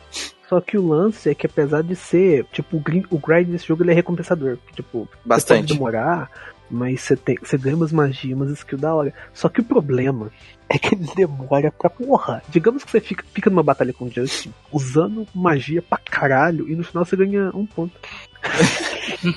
Se não me engano, tem um limite de 24 por batalha. Tu não pode ganhar mais de 24 de XP em, na, XP. naquele elemento.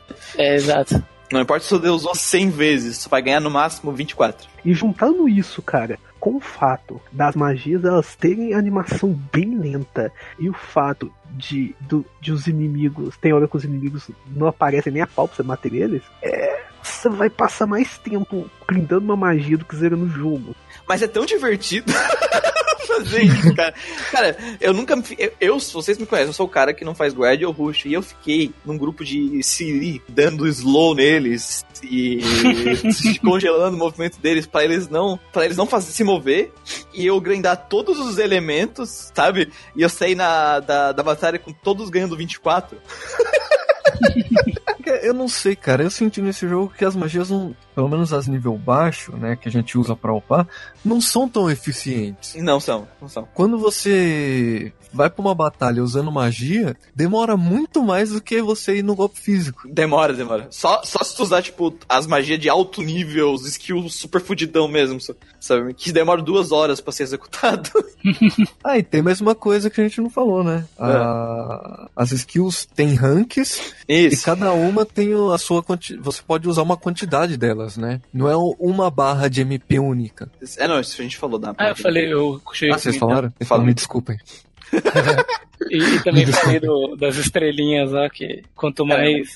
E assim, as estrelas não é tipo assim, ah, essa, essa magia tá uma estrela e depois se usar ela bastante, ela vai, ela tipo, Não. pula pra dois. Nossa. É, é número quebrado. Você começa com, com uma, uma mãozinha da estrela, assim, É, um pedacinho, e você vai usando e ela vai formando até formar uma estrela inteira. Aí depois você tem uma perninha da segunda, e assim vai até chegar na cinco. E tu fica agoniado até aquilo lá. Até que ela ficar no máximo, estourando. é, eu tenho uma coisa pra falar, eu não sei se ela já entra na parte de design, mas eu tenho acho que duas reclamações, três reclamações a gente vai falar de design agora, né? Ô, tá, aumentando, fortes. tá aumentando isso aí. aumentando. Tá aumentando. Primeiro, é meio off do design, mas eu não seria, não seria justo se eu não falasse dele aqui, Aham. porque eu reclamei dele no Earthbound, que é o inventário limitado. Ah, tá. Mas, mas eu digo por que o inventário limitado. Ele é menos problemático pra mim do que no Earthbound. No grande ele é bem mais tranquilo. Mas eu não gosto desse tipo de inventário limitado pelo seguinte: não faz sentido uma massa ou um machado, um puta de uma, uma puta de uma espada, ocupar o mesmo slot de uma banana. No- Tinha que ser tipo que nem eu tô- a gente tá jogando Baldur's Gate, tá ligado? No Baldur's Gate é por peso o teu limite de. Exatamente. Não é nem por É peso. Por bom. exemplo, o, você vê um inventário tipo do Diablo, cara, você tem que montar um quebra-cabeça ali. Porque, tipo, Isso. uma chave ocupa um quadrado, uma espada ocupa três, tá ligado? Uma... Também, também. Tem, tem várias formas de tu fazer um inventário que é limitado e que É, faça sentido, Mas né? é igual o Lucas comentou, cara, o problema disso é que de RPGs, não cost... exceto nos tempos de NES, não costumam ter limitação de inventário. Eles não costumam ter. É, é a casa da mãe Joana, cara. Coloca até 99 itens, mais ou menos. É o que eu ia falar, tipo, pelo menos você não consegue carregar 99 potion, né? Eu, eu acho que o inventário tem que ser limitado pra não, pra não deixar o cara abusar de, de recurso infinito, senão o jogo fica sem, menos sem graça ainda. Só que tem que ser um inventário bem feito. Tipo, lá no Earthbound, tu tinha que ligar pra tirar, se livrar de item. Tinha que ligar pra um cara vir buscar teus itens, caralho. que da hora, velho. É muito, é muito difícil isso. E, aí, você- e nesse aqui tem pelo menos um baú que tu pode jogar os itens lá dentro, tá ligado? É mais, bem mais simples. E ainda outra parte da reclamação é os sprites desse baú, do, do, do inventário. Ah, assim, é um Tá lá escrito banana, o desenho é uma cereja. Nossa, é Sério? verdade, verdade. Todos os itens de, de comer são cereja. velho. Verdade. Até Não os dá que tu ganha, ganha power up, né? Verdade, caralho, tinha esquecido disso aí, que bosta. Design de- dos equipamentos também, geralmente elmo, é tudo igual, só muda o nome. Sim. Então, Era uma época parte que tinha uma limitação que, assim, que é algo que eu acho maravilhoso no Tales of. É muito bonito. Todos os itens têm um desenho próprio que são muito bem feitos, cara. Sim, é muito legal isso aí. Coisa que não teve no grande. Não é uma limitação no console, porque o PlayStation já não tem mais essa limitação. Ele não tem mais essa Exato. limitação. O Super Nintendo tinha, o Play 1. O Play 1 já, já, já rompeu a limitação. Foi não. Ou falta de orçamento, ou falta de tempo, Ou não se importaram com isso mesmo. ou não se importaram com isso, alguma dessas opções. Por- né, Porque, tipo assim, os- eles não fizeram isso, mas a animação 2D bem feita pra momentos importantes do jogo tem. Sem, E sem, bonita, cara. O, o que eu acho mais importante, mas tudo bem. Acho que é um pouco mais importante não ter. Eu não trocava isso por um desenho de banana. Não, não fica zoando meu toque, hein? Não fica... Ou, toque. Ou, na boa, cara, pra mim todo de RPG devia ter uma lei que proibisse de usar CG. Uma lei. cara. Porque pra, pra mim tinha que ter animação, cara. Porque dá um, dá um, dá um design, cara, dá um, um charme muito maior. pro- O meu problema com as CGs de. Mas isso foi. Isso não é um problema do jogo, isso é um problema meu. Porque assim que eu abri o jogo e que eu vi as vozes dos personagens em inglês, eu achei escroto pra caralho. Eu baixei uma versão dub, que é a versão com áudio japonês, cara. e as cutscenes do jogo, elas não têm legenda, então não entendi porra nenhuma do que tava acontecendo ali, cara. E vou, e vou dizer uma coisa, eu tenho certeza absoluta que ele não entrou no YouTube pra, Não, pra não ver. entrei, cara. 100% nem aí. Jogou o jogo pela metade aí, ó, rapaz. Ah, descobri uma farsa. É. Ah, você não- Ah, agora entendi porque ele não, não, não entendeu a, a motivação do vilão. Falava com você, é fudeu. É. Imagina, É. o cara explica todo o plano dele em uma CG. Cara, mas as cenas grandes elas são muito bonitas, cara. Puta que pariu. São. Então, é, ou a arte, é, eu acho do caralho, o artwork do jogo. E pior que o jogo, ele tem umas cenas em CG, né? A cena do cigarrão. Tem, ele, algumas Tem, cenas tem. é mistura de CG com É, 2D, é, algumas cenas só em parte 2D. A parte que os goblins saem. Goblin, caralho. A parte que os golems saem da parede, tá ligado? É, o o boca pé de galinha, né? Não, não, é os Não, não. O- É uns golems gigantescos, assim, que tava gravado na parede, assim, os desenhos Os guardiões, né? O- Isso. Isso. Aí eles saem, eles são 3D, mas tá o Justin Ah, e uma personagem lá em, dois, em 2D. Cara, eu adoro o character design de Grande, cara. Ele é igual o Mura falou, ao contrário do, do character design de certo jogo aí, da, de, de uma empresa quadrada.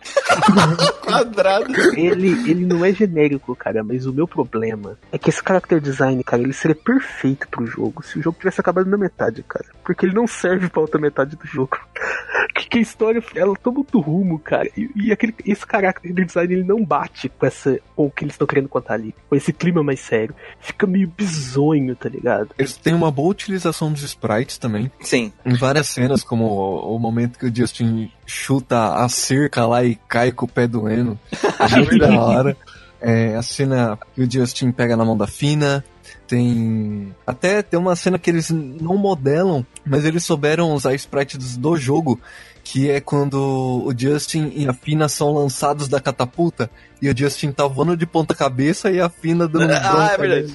Ai, caralho. E o que ela comenta depois? Ah, e tem uma, tem uma, tem uma curiosidade sobre isso, cara. Tem, tem. É, ela, ela fala, é, na tradução inglesa, isso é uma tradução meio porca, tá ligado? Que ela fala, I hit my funny, né? E funny, em, no inglês americano, é tipo traseiro, bumbum, uma, uma gíria pra bunda. Só que no inglês britânico, é gíria pra vagina. então os caras que chegaram, que receberam o jogo, né, leram, tipo, bati minha buceta, o negócio Bizarro mesmo. Cara, eu acho que a única preguiça de character design deles, cara, que eu acho que eles têm, é a quantidade gigantesca de inimigo que eles repetem só mudando a Tem cor. isso, eu não lembro do Palitsuak. Nossa, mas tem.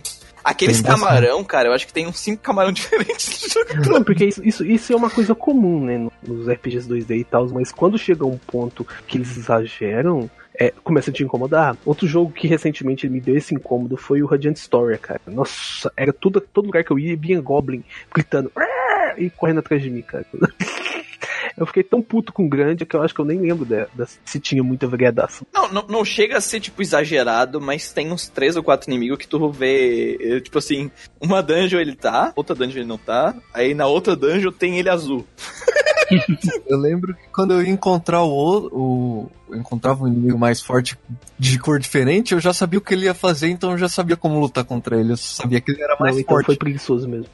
Tem isso também. É, às vezes acontece meio triste. Porque assim, ó, a maioria dos jogos eles fazem músicas, muitos jogos fazem músicas boas, só que, como a gente já falou mais de mil vezes, como o diretor ele gosta de contar narrativas, ele focou a maior parte da produção musical pra a narrativa. Tem muita música que ela só tá feita para momentos do jogo, né? Tipo, sim, a música tá feita só pra usar naquele momento. Tipo. Uhum. E até o tema do grande, ele tem vários tons dentro do próprio tema. E se tu, consegue encaixar a, os arcos do jogo no tema dele, tipo assim, pontos altos, pontos baixos, pontos trevosos, tá tudo dentro do tema da, da, do jogo, sabe? A produção musical do jogo é muito. Ele sabe encaixar bem a, a trilha com o momento e dar um Isso. impacto que eles, que eles querem. Não só isso, como a própria música de batalha, música de boss, eu acho elas muito boas. A de cara. Vitória eu também gosto. Música de Vitória. Mas tem um som que eu lembro do, de grande, cara. Um som só. E eu joguei com som, mas eu só lembro de uma coisa, que era a, a Fina falando Justinete. Eu não lembro de mais nada, cara. O Manuel falou que não gostou da, da dublagem americana, só que a dublagem americana é muito boa, cara. Assim, levando em consideração os jogos que Claro, tinham na claro. época, tá? Sim. É, eu imagino que ele não tenha sido, tipo, que ele tivesse um orçamento enorme, tá ligado? Então, Não, não sério, imagino da que primeira vez, que os cara, podiam. que eu, que, eu, que eu peguei o Justin, eu fui lutar, ele falou, The Slash, o que que é isso? É um V-Slash. Flash. É um corte que ele faz em Aí quando eu vi a voz dele em, em japonês, que é uma voz de moleque mesmo, tá, tá, é aqui mesmo. É porque quem faz a voz dele no japonês é uma mulher. É mulher que faz a voz desses moleques em, em japonês. Mas no Japão quem faz voz de homem é mulher. Quem faz mulher é mulher. Então o homem não trabalha. Não. Depende, né? Se for Valkyrie Profile, a, a mulher faz a voz do Gats lá.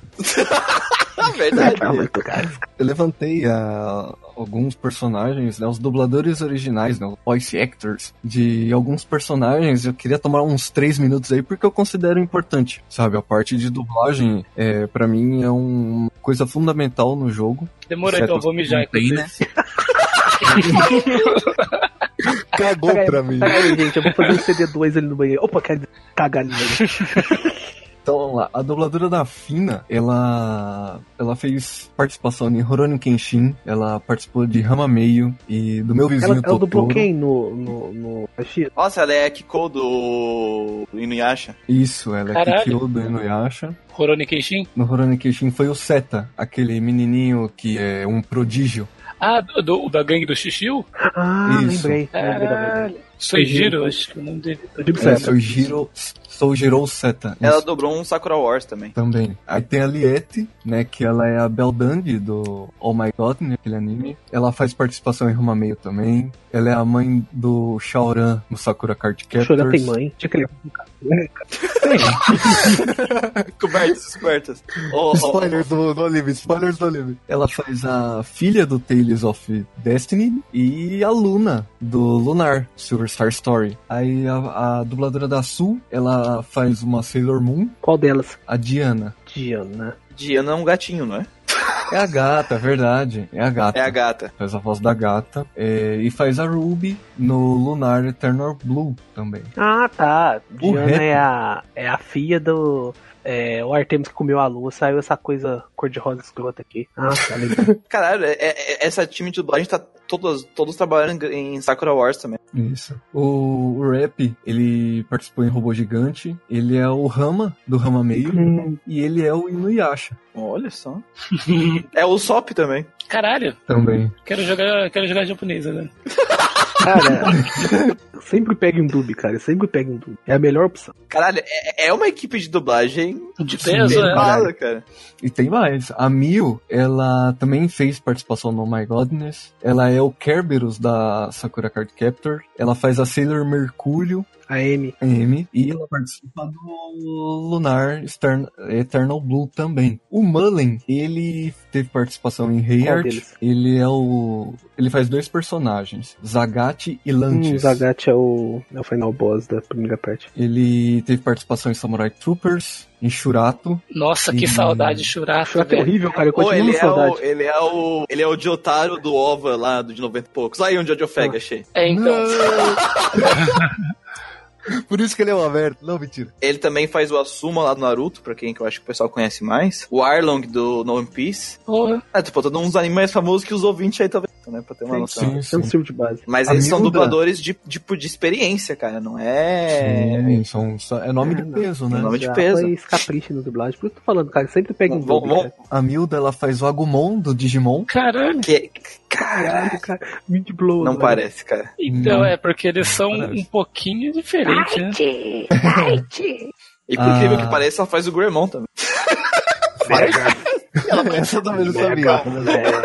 Toda essa emoção. E ela Ah, dublou, dublou- pelo que eu tô vendo aqui no coisa ela dublou muito desenho americano que foi pro, pro, Pro Japão. pro Japão. Ela, por exemplo, dublou aqui, que eu tô vendo, é, o Max, filho do Pateta, lá no, no Japão. A dubladora da, da Lily é a mesma que faz a Nana. E ela também teve participação de Oh My Godness. Ela é o Gomi do Dragon Quest, do, do Fly, né? O Dragon Quest, o Sim. anime. Ela faz a Dedility no Record of, no Record of Lodoss Uh. Wars, Boa. que é um anime Caramba. Os maravilhoso. ovos, né? Porque o anime é uma porcaria. Esqueça que eles Sim. Começou, né? To- toda, toda a Ela história é faz muito a, da hora. a, a Lust no Brotherhood, no Ah, Fullmetal. tá. Em qual? Os dois. Qual? Brotherhood. Ah, não, você falou, você falou Brotherhood, Brotherhood. é verdade. No outro é outra Isso. Lush, não lembro pra mim. É tudo numa voz. Ela faz a Palm no Hunter x Hunter também. A dubladora da, do Justin, ela faz a voz do Link jovem nas, na série do Zelda. No Ocarina of Time. É, a informação que eu peguei tá como os Zelda séries, porque até no, no Smash ela É, faz o, também. É o Link moleque, capaz o Toon Link, esses aí. Ela tem um trabalho muito grande de fazer. Ha, ya, oh. Ela participou de Zuna Eleven, Capitã Tsubasa. Mais Aí, um grande, aqui, mais um achei grande a- RPG aí, né? Ah, achei a, a- qual, qual as versões que ela dubla do Link. Hum, Ela, quais são? A, a, The Link of, a Link to the Past do GBA, Force, Force Swords, Majora's Mask, Ocarina of Time, The Minish Cap e Triforce É, o Heroes. Link moleque. Ah, o Guido, ele também trabalhou em Capitã Tsubasa, ele trabalhou em Hantaro e em Yu Yu, Yu Hakusho também. Ele é quem no Yu Hakusho? Ele faz dois personagens, faz um chamado Ayami Uhum. e um chamado Tsuhiko Amanuma. Putz, não lembro. Eu também não lembro quais são. Mas, cara, é, é, é foda tu comparar esse time com a dublagem americana. Não dá, cara. É. Em japonês, cara. É, é muito sério a dublagem. É, Porque capaz de tu parar, parar pra pesquisar, tipo, a dublagem americana deve ter sido três caras que fizeram todos os personagens, tá ligado? exatamente. Provavelmente deve ser isso. E são nomes que a gente meio que não consegue encontrar. Aham. Porque não são Pessoas dubladores. É, então, não são dubladores com nome. Até porque quem investe muito nessa parte de dublagem é o Japão. É, os seiyus. Já o, a dublagem americana, é difícil você ter informação assim. Não, eu, eu tô procurando em três sites que é só pra voice actor, sabe? Só pra. focados em pegar voice actors. E nos grandes, nos personagens, não tem os voice actor americanos. só tem os É, japoneses. É difícil mesmo.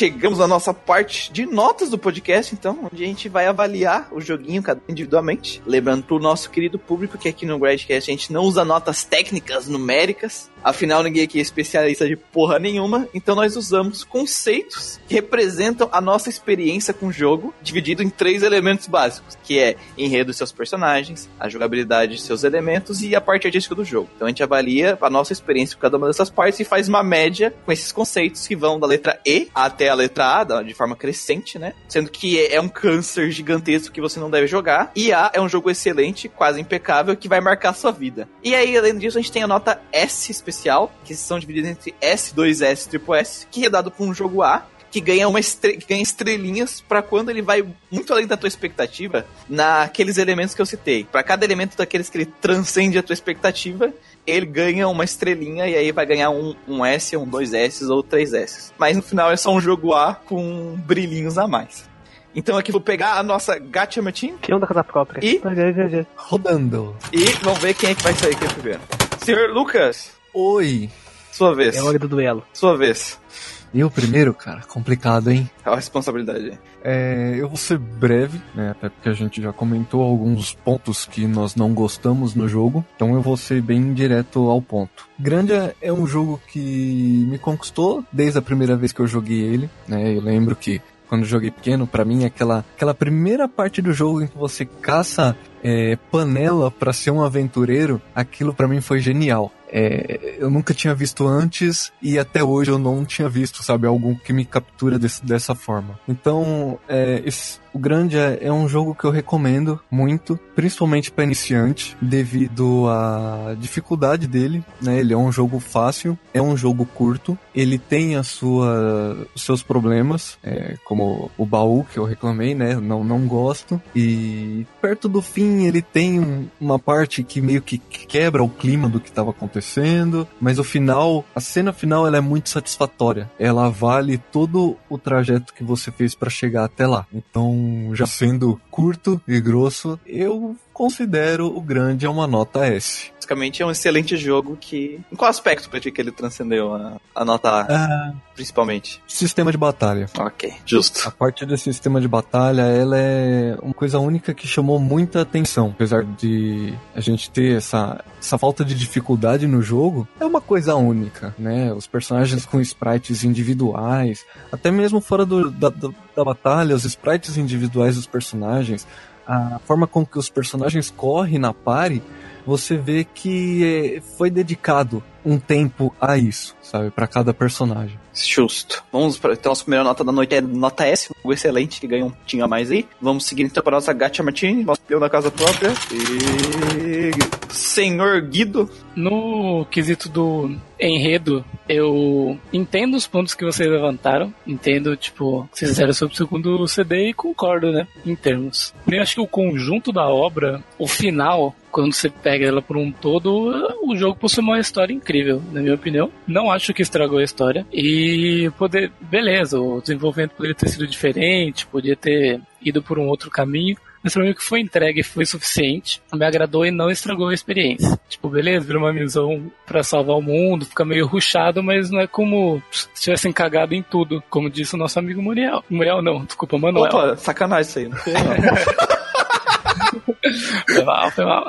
Esses personagens, assim, entrando nos personagens agora, para mim eles têm um lugar especial no meu coração. Porque, assim, beleza, eu joguei isso, como eu disse, né, em várias etapas da minha vida. E eles têm um carisma, assim, absurdo, cara, que a gente comentou. E esses personagens, eles cativam, cativam bastante. Todos, eu acho, personagens que entraram na nossa parte teve algum momento, algum momento engraçado, algum momento que a gente riu com eles, teve algum momento que a gente se emocionou com eles. Todos impactaram a gente e a história de alguma maneira. Então eu acho que ele, a história deles é, é bem desenvolvida, eles têm crescimento durante o jogo. E eu gosto bastante de como isso foi trabalhado. E não apenas no enredo, mas eles como personagens jogáveis também são bem interessantes. Principalmente pelo esquema das skills únicas, cada um contribui de um jeito pro jogo. Minha nota para enredo e personagens, eu vou com S. Bom, na jogabilidade, essa parte eu vou ser bem breve, porque eu já falei disso em outros podcasts. Essa porra dessa gameplay, dessa TB é foda. E é um dos melhores sistemas que eu já joguei. Acho que poderiam pegar para polir ele e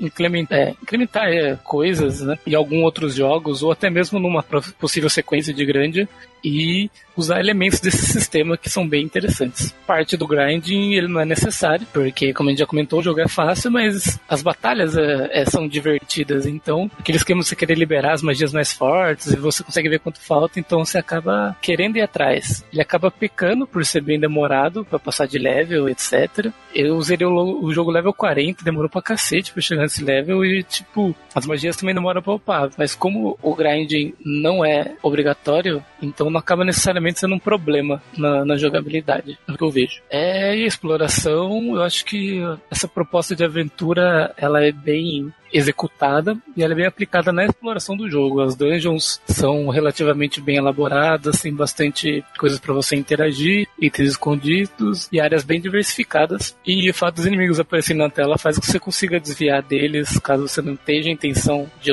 de lutar, apenas pegar alguma coisa para aquele lugar. Então isso facilita a sua movimentação. No design do jogo, eu queria uma, uma grande estima pelo visual desse jogo, porque ele é rico em detalhes, ele foi muito bem, de várias coisas você vê que, que ele é desenhado à mão e tal, então eles tiveram cuidado em desenhar essas coisas. A arte do jogo eu gosto, gosto do character design, acho que foi bem feito, os personagens são extremamente carismáticos, como eu já falei, e eles passam para você essa, isso aí quando, quando você vê a arte deles. As animações em 2D que são lindas. Não só dos personagens jogáveis, né? Como a gente falou, mas os próprios outros personagens, como a mãe do Justin, o Java lá, que é o velho aventureiro, eles têm um visual interessante. E isso, do, do fato do grande também explorar cenários diferentes, engrandece o lance da aventura que a gente comentou. A parte da, das músicas é, e efeitos sonoros, eu acho que as músicas do jogo são sensacionais. As músicas de batalha, as músicas de boss, elas empolgam. A música de boss te deixa tenso, apesar de muitas vezes é, serem fáceis, ela, tipo, te dá um.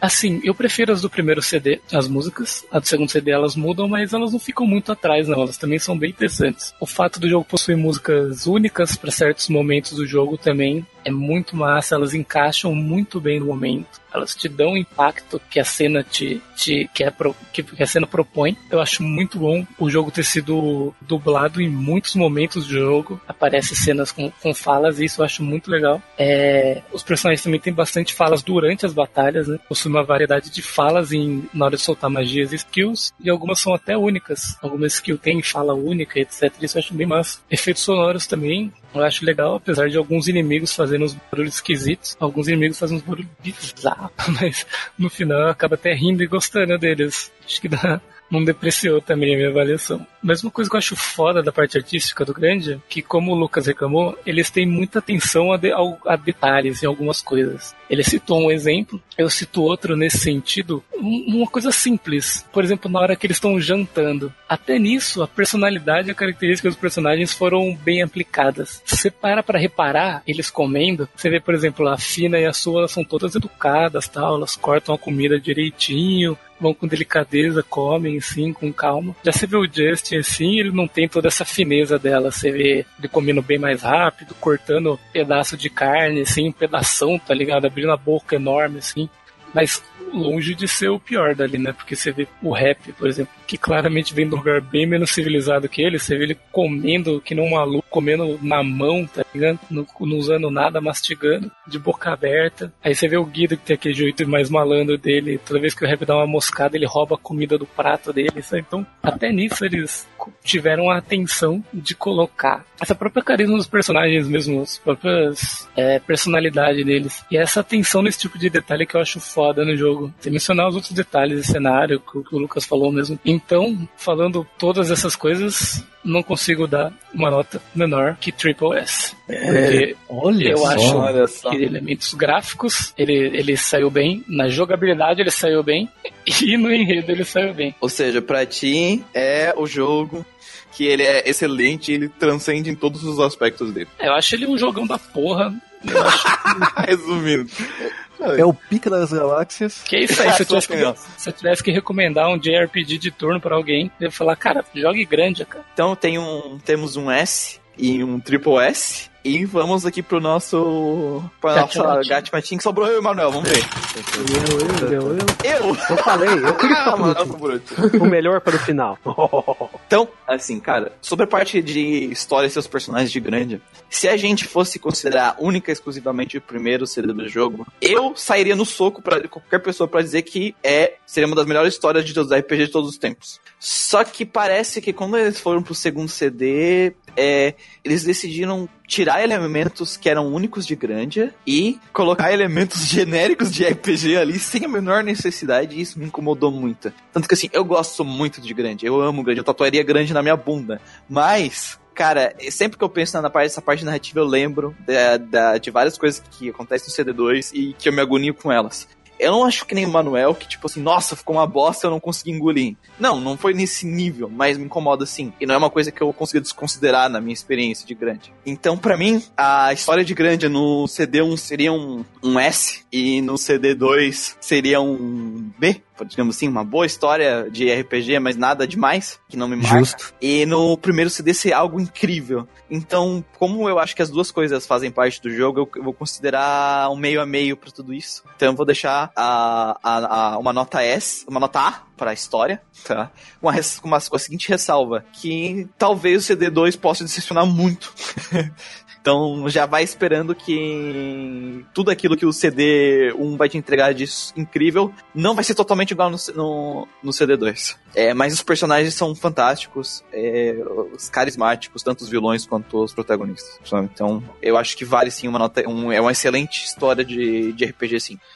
Sistema de combate no Grande, é, eu acho que o Grande tem que ser muito criativo. E ele tem pequenos errinhos ali que é normal para um primeiro jogo de uma série que tá tentando trazer uma coisa completamente nova. Que são tipo assim, ah, CG, a, a, podia botar um negócio de skip ali nas magias, é, a bússola podia ser um pouquinho mais inteligente, é, coisinhas poucas assim, para um primeiro jogo da franquia. A única coisa que me incomoda no combate grande, que eu acho que é o único erro que eu consigo ver no combate dele e na jogabilidade em si, é que ele é extremamente fácil.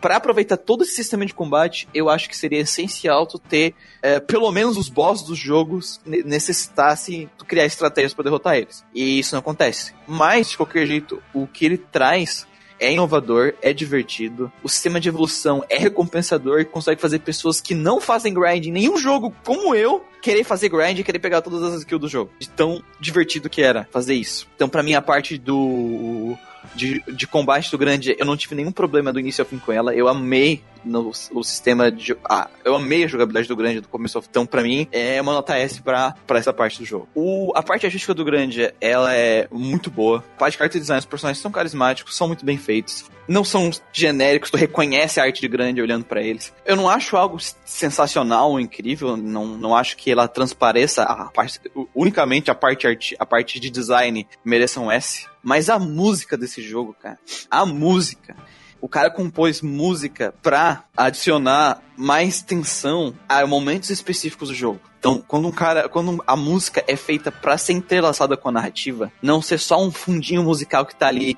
para não ficar em completamente silêncio e não parecer bizarro, e sim para agregar a tua experiência, tanto em combate, tanto em história, tanto em exploração, não tem como dizer que a música do jogo ela não é fantástica. Inclusive o tema de Grande, ele é muito bom e o próprio tema ele conta a história do jogo. Não acontece isso tu tem que ter jogado o jogo primeiro, mas depois que você joga o jogo, escuta o tema, tu consegue ver que aquilo tá te contando a história. Pra mim, a parte artística acaba levando também a nota S. Então a minha nota é dobro S. Uh! A única coisa, o único ponto que eu coloco é o seguinte: a história de Grandia pode te decepcionar e tu acaba tendo uma experiência ruim que nem do Manuel, sabe? É, porque realmente tem uma queda bem brusca entre o CD1 e o CD2 na parte narrativa. Mas, assim, eu recomendo para todo mundo jogar e já vim com essa expectativa sobre, a, sobre isso, já vai te ajudar a não ter uma experiência negativa com o jogo, tu já saber disso, entendeu? Então eu acho que sim, é uma boa experiência para todo mundo que gosta de RPG. Uhul. Isso aí, muito bom. Ah, posers. Quer todos uns bobo alegre, cara. Lá vem, o, lá vem o hater, depois não sabe porque tem foi clube de inimigo aí. Não é clube, cara. É, é exército é um cara com um computador só. Então deixa eu pegar aqui na nossa gatinha quem sobrou? Sobrou só o Sr. Manuel? Sim, só tem eu agora. Não vai, Manuel. Destile o seu veneno.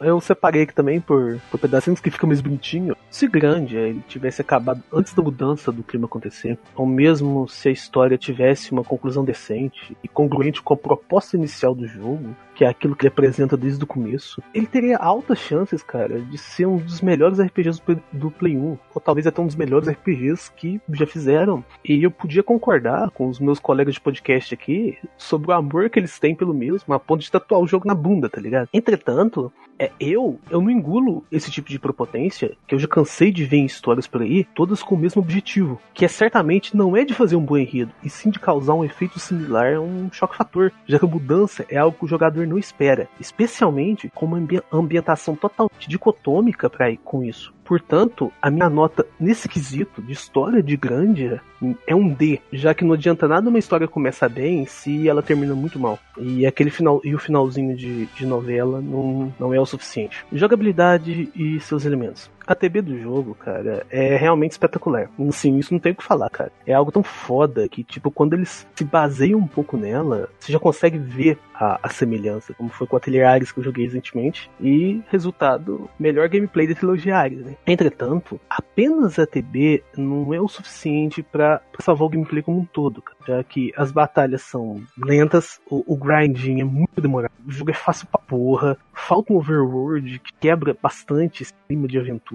e, e o jogo tem uma mania estúpida, personagens entrarem e saírem pro time na hora que eles quiserem, que afeta a dinâmica tão importante que a parte tem de RPG. Então, a minha nota para ele, no, no quesito de gameplay, acaba sendo um C. E a parte artística? Olha, a trilha sonora do jogo é muito boa. Apesar de não ter nenhuma música que eu particularmente eu tenha gostado. Eu não me lembro de nenhum, mas eu sei que a trilha sonora dele é muito boa. As cenas de anime são um show, cara. E, e o character design também seria bom com todo. Se a história condizesse com ele em sua totalidade. Não é o que acontece. Me dá até, sério, uma embrulhação de estômago quando eu vejo as artes de Grandia e eu penso que papagaiada, que é aquela aventura rica, colorida, divertida, acabou por virar. A minha nota pra parte artística é um C também. Portanto, como a história é a parte que acaba, é a parte mais chamativa, e querendo ou não, é a história que, que dá o rumo, apesar do gameplay ele tá bem secado com a história. Então que quando a história tem essa queda, essa mudança de tem essa queda de qualidade, muitos dos problemas do jogo parecem se acentuar parte, portanto a história acaba tendo mais importância que a jogabilidade e a parte artística, a nota que eu dou pro jogo, ele é um D. O que, o que, eu acho, o que eu acho legal é que vários dos pontos negativos todo mundo concorda, mas é, bate diferente pra experiência de cada pessoa de forma individual. É, de, de atinge é diferente, diferente, atinge de forma diferente. A gente acaba concordando na questão que é técnica do jogo, mas no final da experiência pessoal. Uma coisa totalmente diferente. A bagagem de cada pessoa é diferente. A bagagem de cada pessoa não, é diferente. Não, Isso que é o divertido desse mas, podcast. Mas vamos fazer, aí a gente tem que fazer a nossa média por letras. Isso que é o divertido desse podcast. Isso que é o legal. É, isso que, isso que é legal, né? É, a, a, gente concorda com tudo e dá nota diferente. tá certo, tá certo.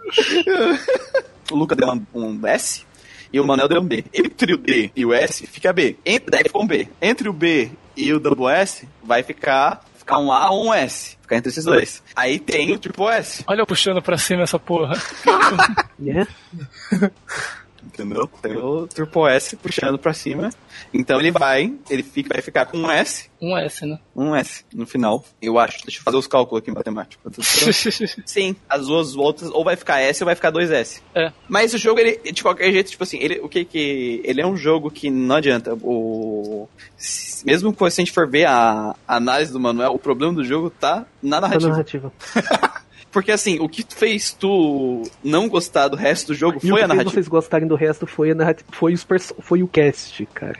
Eu percebi isso, isso. Tipo, vocês gostam, vocês se vocês gostaram tanto do cast, cara, vocês tiveram uma afeição tão grande por ele que vocês não se importaram com a cagada que a história tava tomando, basicamente. É, é que o impacto que a cagada foi menor pra gente, porque a gente se, a gente se, uh, se prendeu mais aos personagens. Uhum, prendeu mais os personagens. E a jogabilidade também. Acabou pegando muito mais a gente. E como eu sou RPG zero, cara, no, como eu sou RPG zero, eu quero grindar, cara. E quando eu fiquei uhum. meia hora usando uma skill e um pontinho, cara. Você não tem noção o, tanto que eu fiquei... O grande ele acaba entrando dentro, junto da, do tipo de estrelinhas. É, eu acho que para resumir aqui o pessoal, é um jogo que eu acho que vale a pena o, o tiro, chat, para quem é RPGero. Ele tem muitas coisas positivas, capaz de você se identificar. Se você se identifica muito com o Manuel, com as coisas que o Manuel fala, é, a gente sugere que jogue outro jogo. Mas se, se você acha que os pontos positivos que foram citados por todo mundo aqui na, durante o cast são mais válidos para tua experiência, eu acho que vale a pena tentar assim jogar o jogo. Fica, fica, eu acho que é um bom resumo ainda para quem não jogou aí que quer começar. A gente no podcast não termina por aqui, gente. A gente tem a zona de spoiler ainda, mas antes, né, pro pessoal que vai embora, que não jogou o joguinho ainda, queria dar os recadinhos finais do podcast. Lembrando que você pode encontrar o, o Grindcast nas nossas redes sociais do Facebook GeekQuest, Grindcast lá no Vanista, Redcast no Twitter e Redcast no Instagram. Todos eles você encontra o podcast, também o podcast tá lá no Spotify e em qualquer outro agregador aí de podcast vai encontrar a gente, é só procurar pelo nome. Se você gostou do podcast, gosta de RPG, quer ajudar o RPG a se espalhar, as pessoas jogarem mais RPG, o que você pode fazer para ajudar? Você pode compartilhar com seus amiguinhos aí, todas as redes sociais são opção em um único botão, só apertar ele ali de compartilhar já ajuda pra caramba deixar aí a, a sua experiência podcast, né? Mandar um feedback de como foi esse podcast, ou se você já jogou Grandia, né? Qual foi a sua experiência com Grandia? E como é que você faz isso? Você pode mandar e-mails para contatoquest.gmail.com ou comentar em qualquer post, qualquer, em qualquer rede social no post deste podcast que a gente vai ler e vai conversar sobre. Gente vai responder o seu feedback lá no próximo Questlog. Também não esqueça de seguir a, a nossa página parceira do Lucas lá no Facebook, de RPG XP que voa, para mais conteúdo de RPG. Então é isso, gente. A gente vai pra zona de spoilers aqui. Então, para quem não jogou o jogo, esse é um tchau. E para quem jogou o jogo aí, vamos para a última parte do podcast.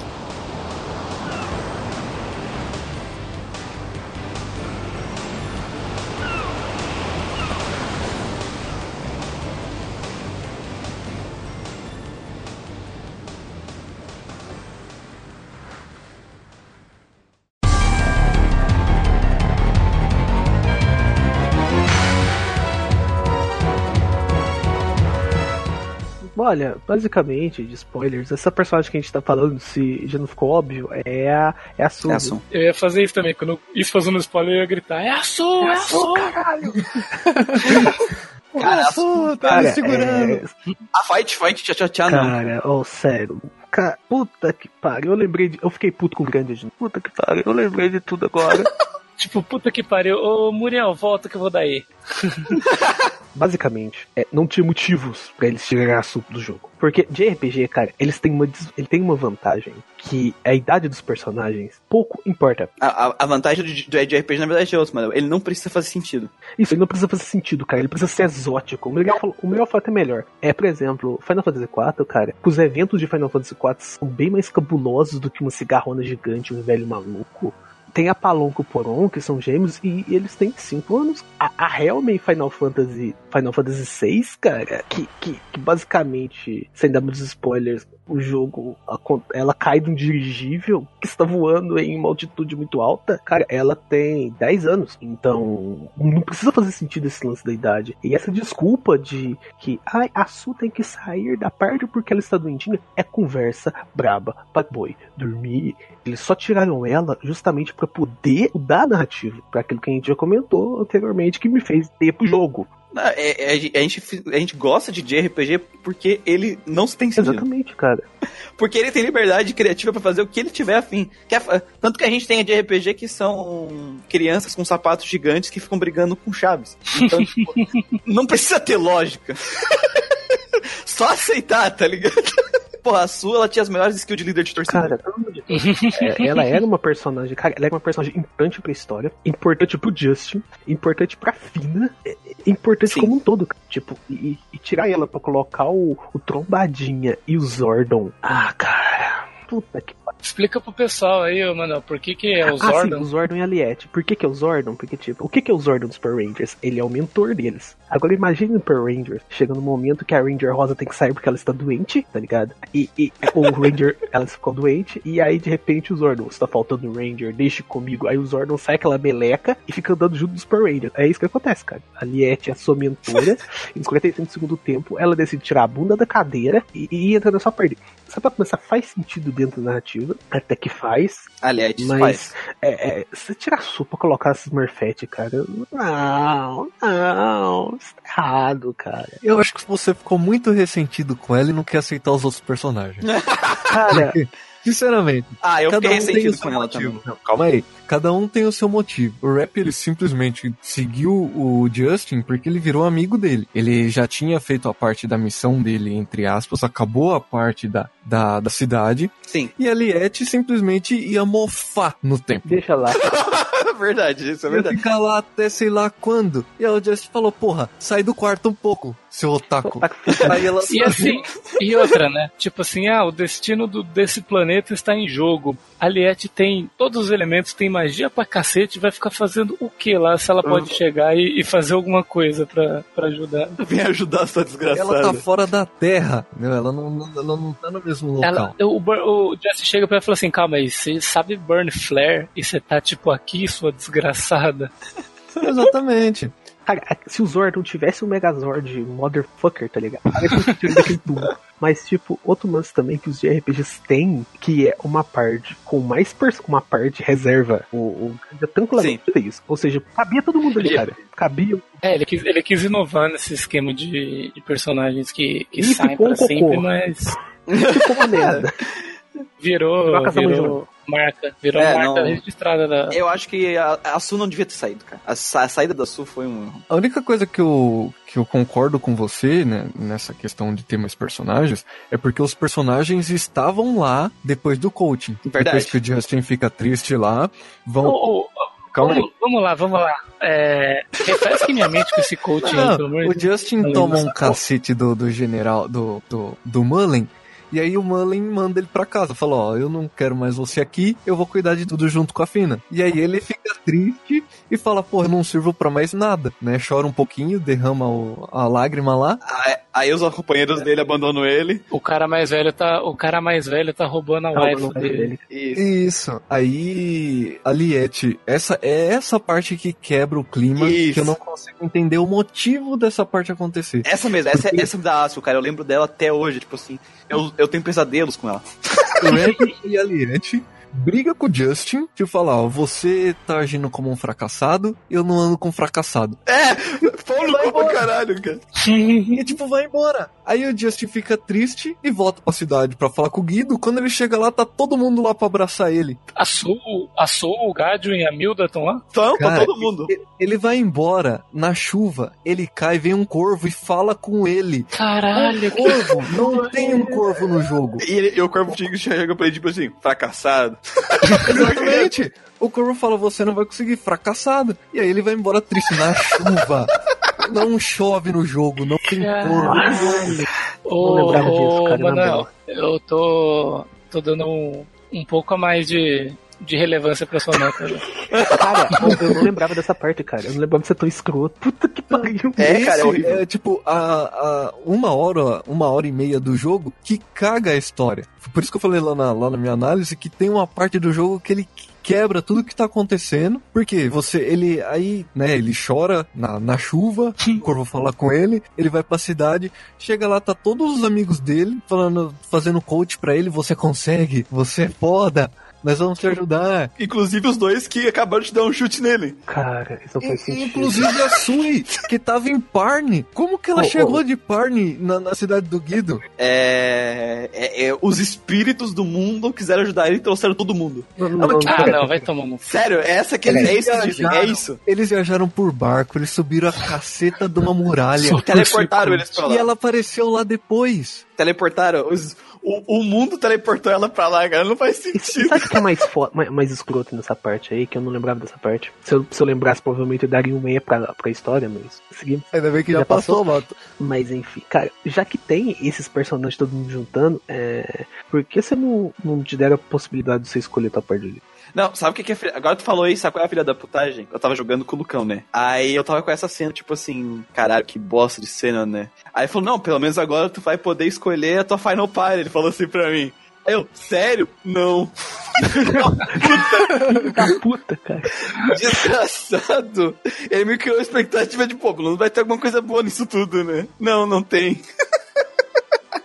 Nossa, cara. E fora isso, o jogo ele tem outras coisas que não explica. Por exemplo, é... a Gaia transforma todo mundo em pedra, Aham. certo? Certo. Chega aquele. Cidade do deserto, né? Isso. Aí, isso. Aí chega uma parte lá que Gaia ataca a cidade do Guido. Isso. E aí já tem gente virando pedra. E aí o Justin fala: Cuidado com a luz. Se a luz te tocar, você vira pedra. Mas como que ele sabe que a luz transforma os outros em pedra se ele nunca viu ninguém virar pedra? Ninguém nunca viu. Quem virou pedra, virou Ele é pedra. herói, cara. O herói sabe dessas coisas. O, o rap não viu acontecendo? Ah, essa parte eu não Não, lembro. não fala, ele, ele parece que ele tava fora da vila quando tudo aconteceu. Tava roubando os outros, né? O feliz, né? O feliz tava roubando os outros. Pode ser que eu perdi essa parte, mas, cara, pra mim não fez sentido. Eu não lembro, Cara, não eu já lembro tava disso. puto Eu não o jogo, lembro eu queria que acabasse logo nessa O Manuel não lembra porque assim tava em japonês. Também, cara. Eu sou. Oh, oh, de extinção, eu. What? Oh, então, então, o, o, o Rap matou os pais dele. Provavelmente. Por tabela ele matou. Porque, tipo assim, eu, eu, não, eu fiquei com essa dúvida porque eu não, tinha, eu não lembrava se as pessoas que ficaram, que a Gaia petrificou, voltaram ao normal depois que, o, que ela foi derrotada. Não sei se é dito isso no. Então, eu não lembro, mas acho que é a lógica, né? É porque, tipo assim, porque o, o, o- os pais do Rap tinham virado pedra. Aí ele passou durante anos lixando a pedra, os pais dele, até virar duas bolas. então, se eles voltaram ao normal, eles viraram dois bolos de carne, tá ligado? Olha, cara, o Muriel tem tanta coisa que acontece no final, cara. tipo, a irmã da Fina morre e volta, então seria tranquilo reviver dois bolos de carne como duas pessoas, tá ligado?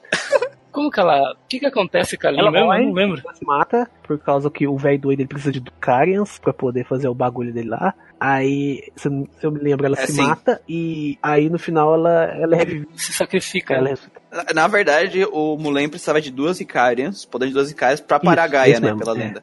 As duas tinham que se sacrificar pra poder parar a Gaia. Só que ela não queria que a irmã se sacrificasse, então ela tentou parar sozinha se sacrificando. Ah, é verdade. Ela vira bola de canhão. Só que aí o Justin, com o Eu poder lembro do coaching, aí conseguiu a ajuda dos espíritos e ganhou uma espada capaz de matar a Gaia sem usar o poder dos Icarians. versões, né? Precisava- morrer, precisava ressuscitar Caralho, depois. eu cara. não, lembra... eu não lembrava disso. Isso aí também é meio É pega. muito escroto, cara. Puta que pariu. Poder do coaching. É espada coaching, cara. Vai, o- O, porque, tipo assim, é um bush. Eles falam, tipo assim, ah, porque tem na lenda dizendo que vai ser dois Icarians. Cara, por que simplesmente não é assim? ah, só, só os Icarians conseguem lutar com Gaia. E aí, como elas são os únicos dois sobreviventes, só elas têm o poder de enfrentar eles. Não precisa ser uma lenda do herói triunfante pra Cara, fazer sentido dentro da narrativa, cara. Porque na hora que eles estavam fazendo a segunda parte do Rede Grande, eles demitiram os roteiristas e colocaram os chimpanzés, tá ligado? Estavam cagando pela sala. E, e saiu aquilo lá, cara. Inventaram essa porra aí. eu não sei vocês, mas o final, o final mesmo, depois que venceu o, o Gaia, achei meio. Achei meio meh. Tipo assim, fizeram um, um acampamento ali, todo mundo fez um, um piquenique, tá ligado? Todos os seus char, galera do exército Gaia, o Mullen, as três pias demais lá, todo mundo se juntou no, no- num piquenique, é isso mesmo? Ah, eu, eu, eu acho legal ter festa, cara. Não, eu acho legal ter festa, mas porra, vai pra uma cidade grande, todo mundo, sei lá. Mas não tem mais cidade, cara. O Gaia destruiu tudo. É, Parme tá inteira, não tá? Não, mas é, é, ficaram ali perto, cara. Ali perto. Já tava ali nas colinas lindas, colinas, cara. Me senti, só faltou que apareceu umas três gurias grávidas lá, tá ligado? Calma aí. Na verdade, não faltou, né? Não, é, não faltou. É, não É. Na verdade, não foi porque, porque o Justin, na verdade, ele era meio coelho. Que o final, o final mesmo. Cara, que passa tem o, o time, skip, time skip depois que a gente derrota o último boss, né? 10 anos. E aí tu vê a. a boazuda lá, boazuda lá. a Sui, Bozuda, a Sui maior de idade, já, já pode, já podemos fazer fanarts agora, é, dela, indo receber o Justin, a Fina que tinha voltado, né, da- das aventuras dele, e aí, sai do navio onde eles estavam saindo, sei lá, eu acho que era oito filhos deles, Quatro. quatro? É só Dois. quatro? Dois Justin e duas fininhas. Ah, cara, pra mim eu lembro que saiu um Eu também, exército, dois eu lembro disso. 32. O Caralho. Justin, ele- o Justin fez o objetivo do gado, né? Ele foi até o fim do mundo pra transar. Na verdade, o, o Justin, ele tem um, um- Ele tem uma, uma ideia igual do Bal, tá ligado? Ele falou, vou formar um exército. Na verdade, cara, eu acho que ele deu azar, porque se são só quatro e todos os meninos têm a mais ou menos idade, eu acho que ele engravidou ela uma vez e nasceu quatro. Caralho, Não, gente, verdade, eu, eu, mano. Vocês não param pra pensar? Icarians, cara, eles devem procriar igual coelho, tá ligado? Por isso que eles têm extinto. Eles matou tudo que eles iam dominar o mundo. Cara, imagina se ele pegasse a, a fina irmã dela. Fazer um homenagem a Troar, né? É, Nascia, nascia oito É, crianças. porque, tá porque aquele Mulan lá, o Mulan lá, ele deve ter tomado líquido de caipinto, que ele, que ele é meio fracassado, né? Ele, É, ele- ele tem uma carinha de É, então. Vincent, né? Assim, é, a, a, a linha eu não garanto, mas as outras três lá, se pá. Cara, elas usavam fio terra nele, com certeza. Porque até tem cara que é cara. Do jeito que elas são sádicas. Do jeito que elas são Então, sádicas. exatamente, é só fio terra dele, simples. Cara, Ai, mas ele tá falando, cara. cara. Vamos, vamos- vamos voltar pro assunto sério aqui. Do que Vamos- que a gente mas tá sério? A irmãzinha da Fina, cara. A Lene, né? Lina. Lin, Cara, Lin. Ela é uma personagem interessante. Que eu lembro que tem uma hora que ela fica no. Que, ela, que, ela, que, o, o, que, que o Justin ele fica andando com ela. Sim, Então, é legal, ela é é legal. uma personagem interessante que você vê que ela, ela é toda carrancuda, você vê que ela é bem moleca também. E eles não, não usam essa personagem, eles não exploram essa personagem, cara. Uma coisa que eu fiquei puta. Eu sei que ela luta, eu sei que ela tem uma porra de uma espada na cintura. E nessa parte você fica com o Justin sozinho. Eu falo, mano, vai tomar no cu, velho. E, e outra, cara, ela tem o poder em cara dela, é um pouco diferente da irmã, porque as asas dela são diferentes. Sim. Porra, E eles podiam também cortar, mostrar o, o, tipo, a parte que tem o Mullen e a, e a Fina. uhum. Mostra eles interagindo, mas porra, podia ter gameplay. Você jogar com a Fina e com E depois você juntava os dois, você não podia, precisava ter Smurf, precisava ter o Zordon trombadinho na parte. Olha que coisa boa. Problema de grande resolvido, cara. Olha que legal. Cara, ia, ia ser uma parte interessante, inesperada, porque os caras não querem chocar, os caras não querem surpreender. surpreende direito, Ia ser uma parte muito surpreendida. Ia ser bem massa. E no final, pra enfrentar a Gaia na última forma, só a Lin e a Isso, aí você, tinha- você ia ter que usar o Justin e o, e, o, e o cara do Liquid Caipinto, cara, como corte? Não, ou, É, ou, tipo assim, outra coisa, a- o Gaia e a. O Gaia enfrentava a Lin e a Fina Fina. enfrentavam o Gaia e eles enfrentavam o general. Cara, General um doido. Perfeito, cara. É isso, pronto, perfeito. Nossa, esse, nossa, caralho, esse, por que, que a gente não escreve roteiro de jogo, porra? Por isso que eu sempre falo, eu falo lá no nosso, no nosso chat do, do WhatsApp, né? Cara, as empresas não contrataram a gente ainda porque são burros. voltando, voltando um pouquinho do que a gente tava falando, do primeiro CD, chegando naquela parte que a gente fala das nossas experiências, eu era um, um rapaz entrando na puberdade, Jogou grande É. Continua. eu, eu era jovem, jogava grande com uma mão, foi isso que você falou? não, não chegava tanto. É, mas assim, eu, na verdade, não, não senti, não senti o que o que o Manuel sentiu, porque na verdade eu queria que a Sul desse um espaço pro Justin começar a investir ali, tá ligado? Ah, Eu queria tanto, tanto que na primeira oportunidade que ficou só os dois, a Fina partiu pro ataque, né? Exatamente. E quando ela começou a fazer isso, eu falei, olha que safana. Cara, E ele, e ele começou a vacilar, eu falei, não Cara. acredito, por que, que eu não tô no lugar desse imbecil? cara, nesse Mas ponto. a parte da história, a Sui já tinha entendido que tava rolando alguma coisa. Verdade, ali. verdade. Porque ela dá indireta pra, pra eles. Aham, Ah, sim, é é- essa, essa desculpinha ela não tava doente porra nenhuma, cara. Hum, Ela, Ela- saiu só pra deixar ela só- a Fina de noite pra falar, ô, tem como tu dar um. Você consegue É, um aí, minha miguezinho aí tá pra dar uma- atrapalhando. É Sul, É. é Sul, você não tem que ajudar sua mãe, não? Ah, mas ela não tem mãe, caralho. Caralho, é verdade. ajudar a mãe do Justin lá, aquela, aquela velha doida lá. Ajuda lá. Fiquei sabendo, fiquei sabendo que a mãe do Justin precisa de um assistente lá no restaurante, não, uma Você não garçonete. conhece sua mãe, caralho? Não, filho. Quando vai lá, eu te dou um doce. Pronto, acabou. Aí quando ela saiu, eu falei, olha só, já teve ceninha romântica com os vagalumes, depois foi dar rolê de Aí, bar. ti- aí, tipo, imagina o Gustavo com seus 12 anos, tá ligado? Ele já é. é tocando aquela música do fundo. Oh, yeah. Ih, Aí, vai quando- aí quando aí. vê, Ó, pegou na mão, pegou na mão. pegou na mão. Aí quando vê, a filha é sequestrada, vira princesinha da Efisa, ele, puta que pariu, o jogo controle longe. Aí, aí a menina, quando eu vi que ela tinha asa, meu irmão. Falei, Nossa. senhora, me salva, me salva do, do, do avião caindo. Eu vou pular, você, você tem atrás de mim. Ai, ai. Cara, a, a Fina, quando ela descobre que ela é um Enkaren, quando ela descobre o passado dela e tal, eu entendo naquele momento ela ter ficado abalada, precisado da ajuda dos companheiros dela, mas com a personalidade que a gente conhecia ela, cara, eu achei que ela ia se reerguer, tipo, não, beleza, eu sou Não, isso, eu tenho que encarar a verdade, seguir em frente, tá ligado? Mas não, ela fica dependente do Justin o resto do jogo Ela inteiro, ela vira cara. Sa- Sabe, sabe o que eu acho que ela devia, ela devia ter. Alguém devia ter feito? Ah. Dado, tipo assim, não forte, tá? Pelo amor de Deus. Mas um, um tapinha na cara dela, assim, só pra ela sair do choque, sabe? Tipo, Com, com porrete. é. Com o cotovelo, assim, não, zoando. Era um tapa na cara dela e falou assim: Você é uma aventureira profissional. Sabe quem que eu imaginei fazendo isso? A mãe do Justin, cara. Nossa senhora, puta Tá. que pariu, verdade. Ela ia dar um peteleco. Quem que você pensa que você é, minha filha? Acorda. É uma mulher desse Ela ia sangue. bater, é bater, com, a- bater com, a, com a- a frigideira, né? Ela falou assim, viu, olha aqui. Eu sei que você vai entrar pra família agora, tá bom? Você vai ser quer ser a nora. Então para. Então para de, de, de putice e vamos logo, porra. Não, eu penso, cara, que eles mudaram a personalidade da Fina, cara, justamente pra poder encaixar nessa nova realidade da, história, da narrativa, que é o Justin ser o, o herói. O herói da destinado. É, Exatamente. E, e é escroto pra caralho, cara. E eu tô ficando puto com o grande de novo. Puta que pariu, não volta a fazer De novo, cara. Supera. O Lucas tá meio Silêncio. tá analisando os fatos. Não, não, tô, tô, tô pensando aqui, cara, na- nas possibilidades que poderiam ter acontecido, né?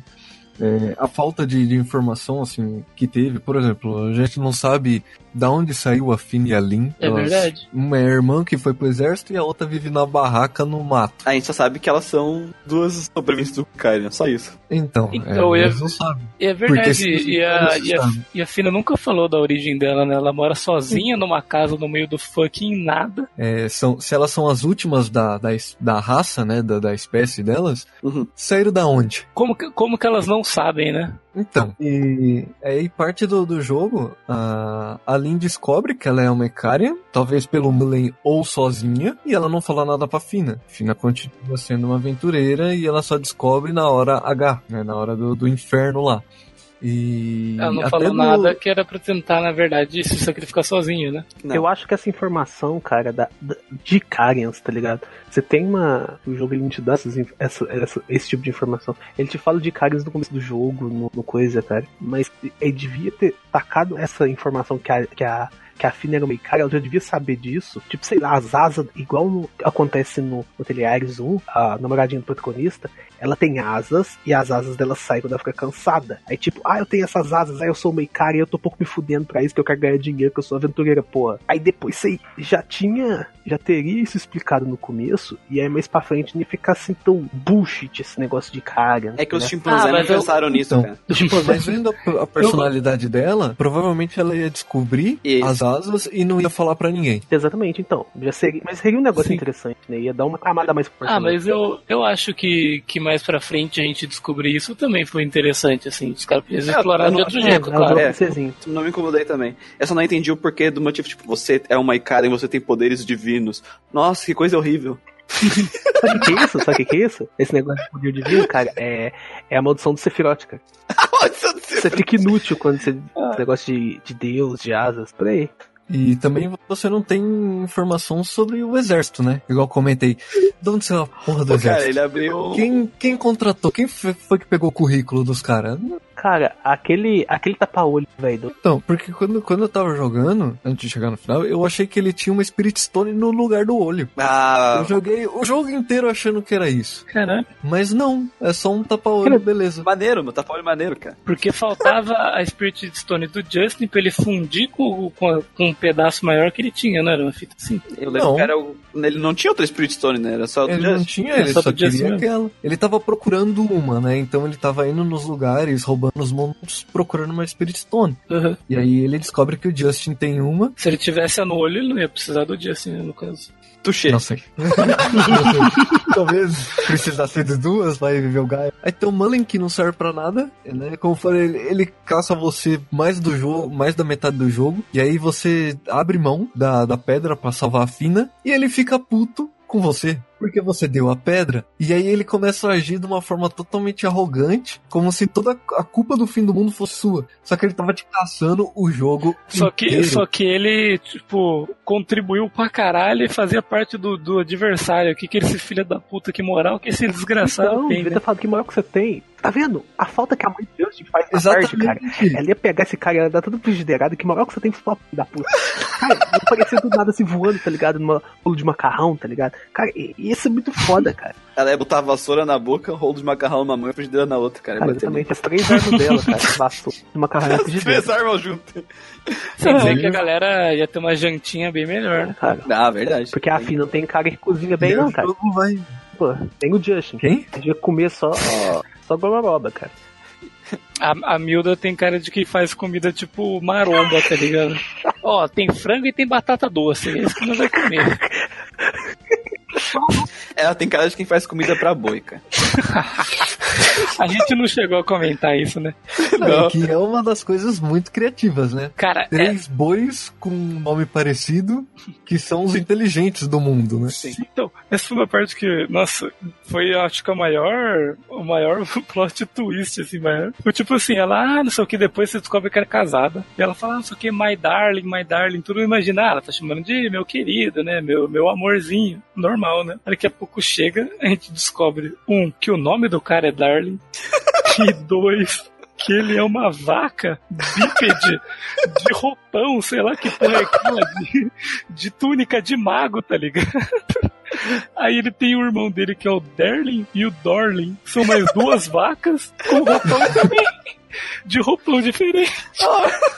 E uma das vacas não tem memória porque perdeu o chifre, velho. Ah, é muito boa essa parte, cara. É muito rica. Oh, e ela é, apaixo... ela é, ela é apaixonada no Darling. Outra coisa, não, só, só mais uma coisa que a gente conversou antes, hein? No final de grande. Tem o, o momento troll, né? É, o momento troll que na verdade, tipo, é, a Soul anda até o porto, anda por aquela cidade que a gente conhece muito bem, que a gente teve que fuçar essa merda inteira atrás dos, das relíquias lá. Das relíquias que eram panelas, avental e coisa do tipo. Exato. E o tampa de lixo é o escudo. Isso. Ela vai até o porto, seus, é, esperar os seus amigos. Você vê uma Sul crescidas fala, ah, que da hora, né? Vamos lá então, vamos ver. Desce a, a creche ali, vem dois Justinho, dois, dois finos filho ranhento. Aí fala, nossa, que da hora, vamos ver agora, hein? E acabou. Acabou, não parece a fina Acabou, não aparece a Fina e Justin crescido. Pau no seu cu. Fala no seu cu, cara. Isso é. Essa trollada, cara. Filho da puta do caralho. Filhos da puta. E foi o que eu falei pro, pro Muriel. Eu não consigo imaginar o Justin adulto sem ter um cavanhaque ruim. Impossível, cara. E com certeza tem um cavanhaque todo inteiro. Absoluta. Por isso que Grande precisava de uma continuação direta Direta. com os filhos dele. Eles ensinando os filhos. Cara, ia ser mais Dele, parte. ou Cara, ia do ter mais cria nessa, nessa parte do que Exception, cara. Eu ia falar, é, teria, teria que dois filhos no- vazar, né? Que- mas, e- mas e aí? Agora levantou uma coisa que eu nunca tinha pensado antes. E essas crianças são meio Icarian? Qual é que é? É, su- Ele é provavelmente. tipo Sephiroth, tá ligado? Tem uma. É, Juan Winger Angel, né? Bom, eu acho que com isso a gente encerra nossa incrível conversa sobre grande. Nossa grande conversa Grande sobre conversa sobre É melhor. grande conversa sobre. Não consegue, né? então, a gente tem que decidir uma musiquinha pra terminar hoje. Netinho de Paula aí, cara. Música- Eu acho Nada que a, de. Eu a música. a música da Soul indo embora é muito triste, né? Ah, eu acho que a gente vamos vamos terminar com esse clima maravilhoso com a música da Su. A Fire, Fire, Fire, É Sul. que é. Porra, mas, mas vai, vai acabar no anticlímax, né? Vai todo mundo ficar É triste, todo mundo é. querer chorar. É, é, é, vai ficar triste mesmo, porque ela saiu da party e esse é a Sim, culpa do jogo o jogo ter ficado ficou um cocô. pior. Por causa dos chimpanzés, Pô, a gente terminou do Final. Fantasy VII com a música de corrida de cachorro, cara. Então. Nossa. Ai, tchau, gente. Até a Falou, próxima. Galera, até mais. Falou! Falou!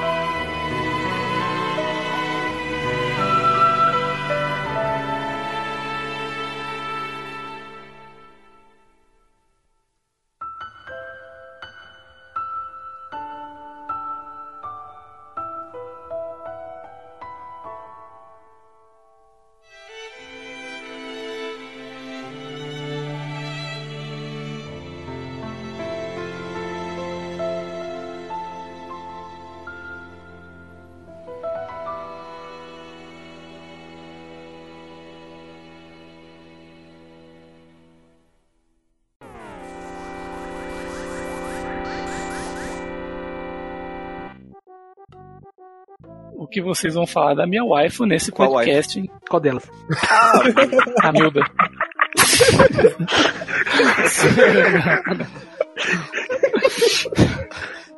Não, não, é, é a fina mesmo.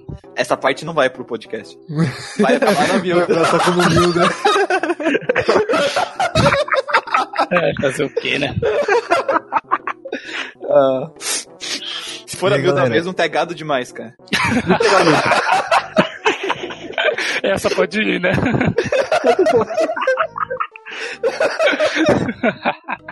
Se ele falar ia meter com o da saia, eu sei o que, que ele falou. É tipo assim, o cara, o cara solta um baca, tá ligado? Baca. Aí, ó, chamou de Não, idiota. sei. É tradução, tradução nível otaku, tá ligado? Ah, eu, eu ficaria de boa porque eu tenho toda a minha experiência com eroguete. Com erógeno. Eu, eu fui grindado, eu grindei nisso.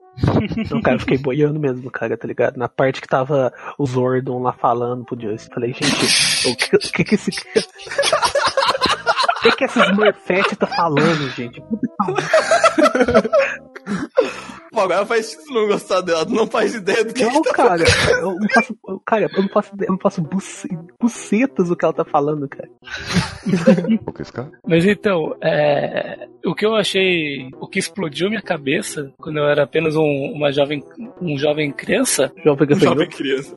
Um, jo- um jovem gafanhoto, é quando ele usou o W break, que na verdade ele fez dois vezes. Eu falei, caralho, brother! O W é dois V, mano!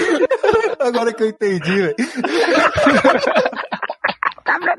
Dizem, né? Nossa. Foda-se, continua. Deixa, eu- deixa eu fazer uma pergunta. O Pateta teve filho com quem? E agora? É uma foto de né? Fez sozinho. Eu vi uma imagem muito bizarra que era o Pateta passeando com o Pluto. Não. Quem que foi a mãe? Tipo, tá ligado? O, o Pluto numa coleira e o Pateta levando ele. Que porra é essa? Vamos lá, vamos lá. Não, não. Bizarro. Cara, eu com o Muriel, a gente ficou ontem duas horas falando de Bridge of Fire. E, e aí no final a gente chegou a uma conclusão. A gente tem que fazer um Bridge of Fire. Porque a gente vai colocar a Nina. Eu lembro que vocês comentaram isso no, no, no A gente vai grupo. colocar a Nina com Porra, o chão, cara. O Rio virando uns capetão, cara. Vai, vai ser épico, velho. Aí vem uns capetão chifrudão, tá ligado? Tipo, o dragão capiroto do, da encruzilhada do norte. Cara, vai ser muito foda. Ele ia virar um Suassuna.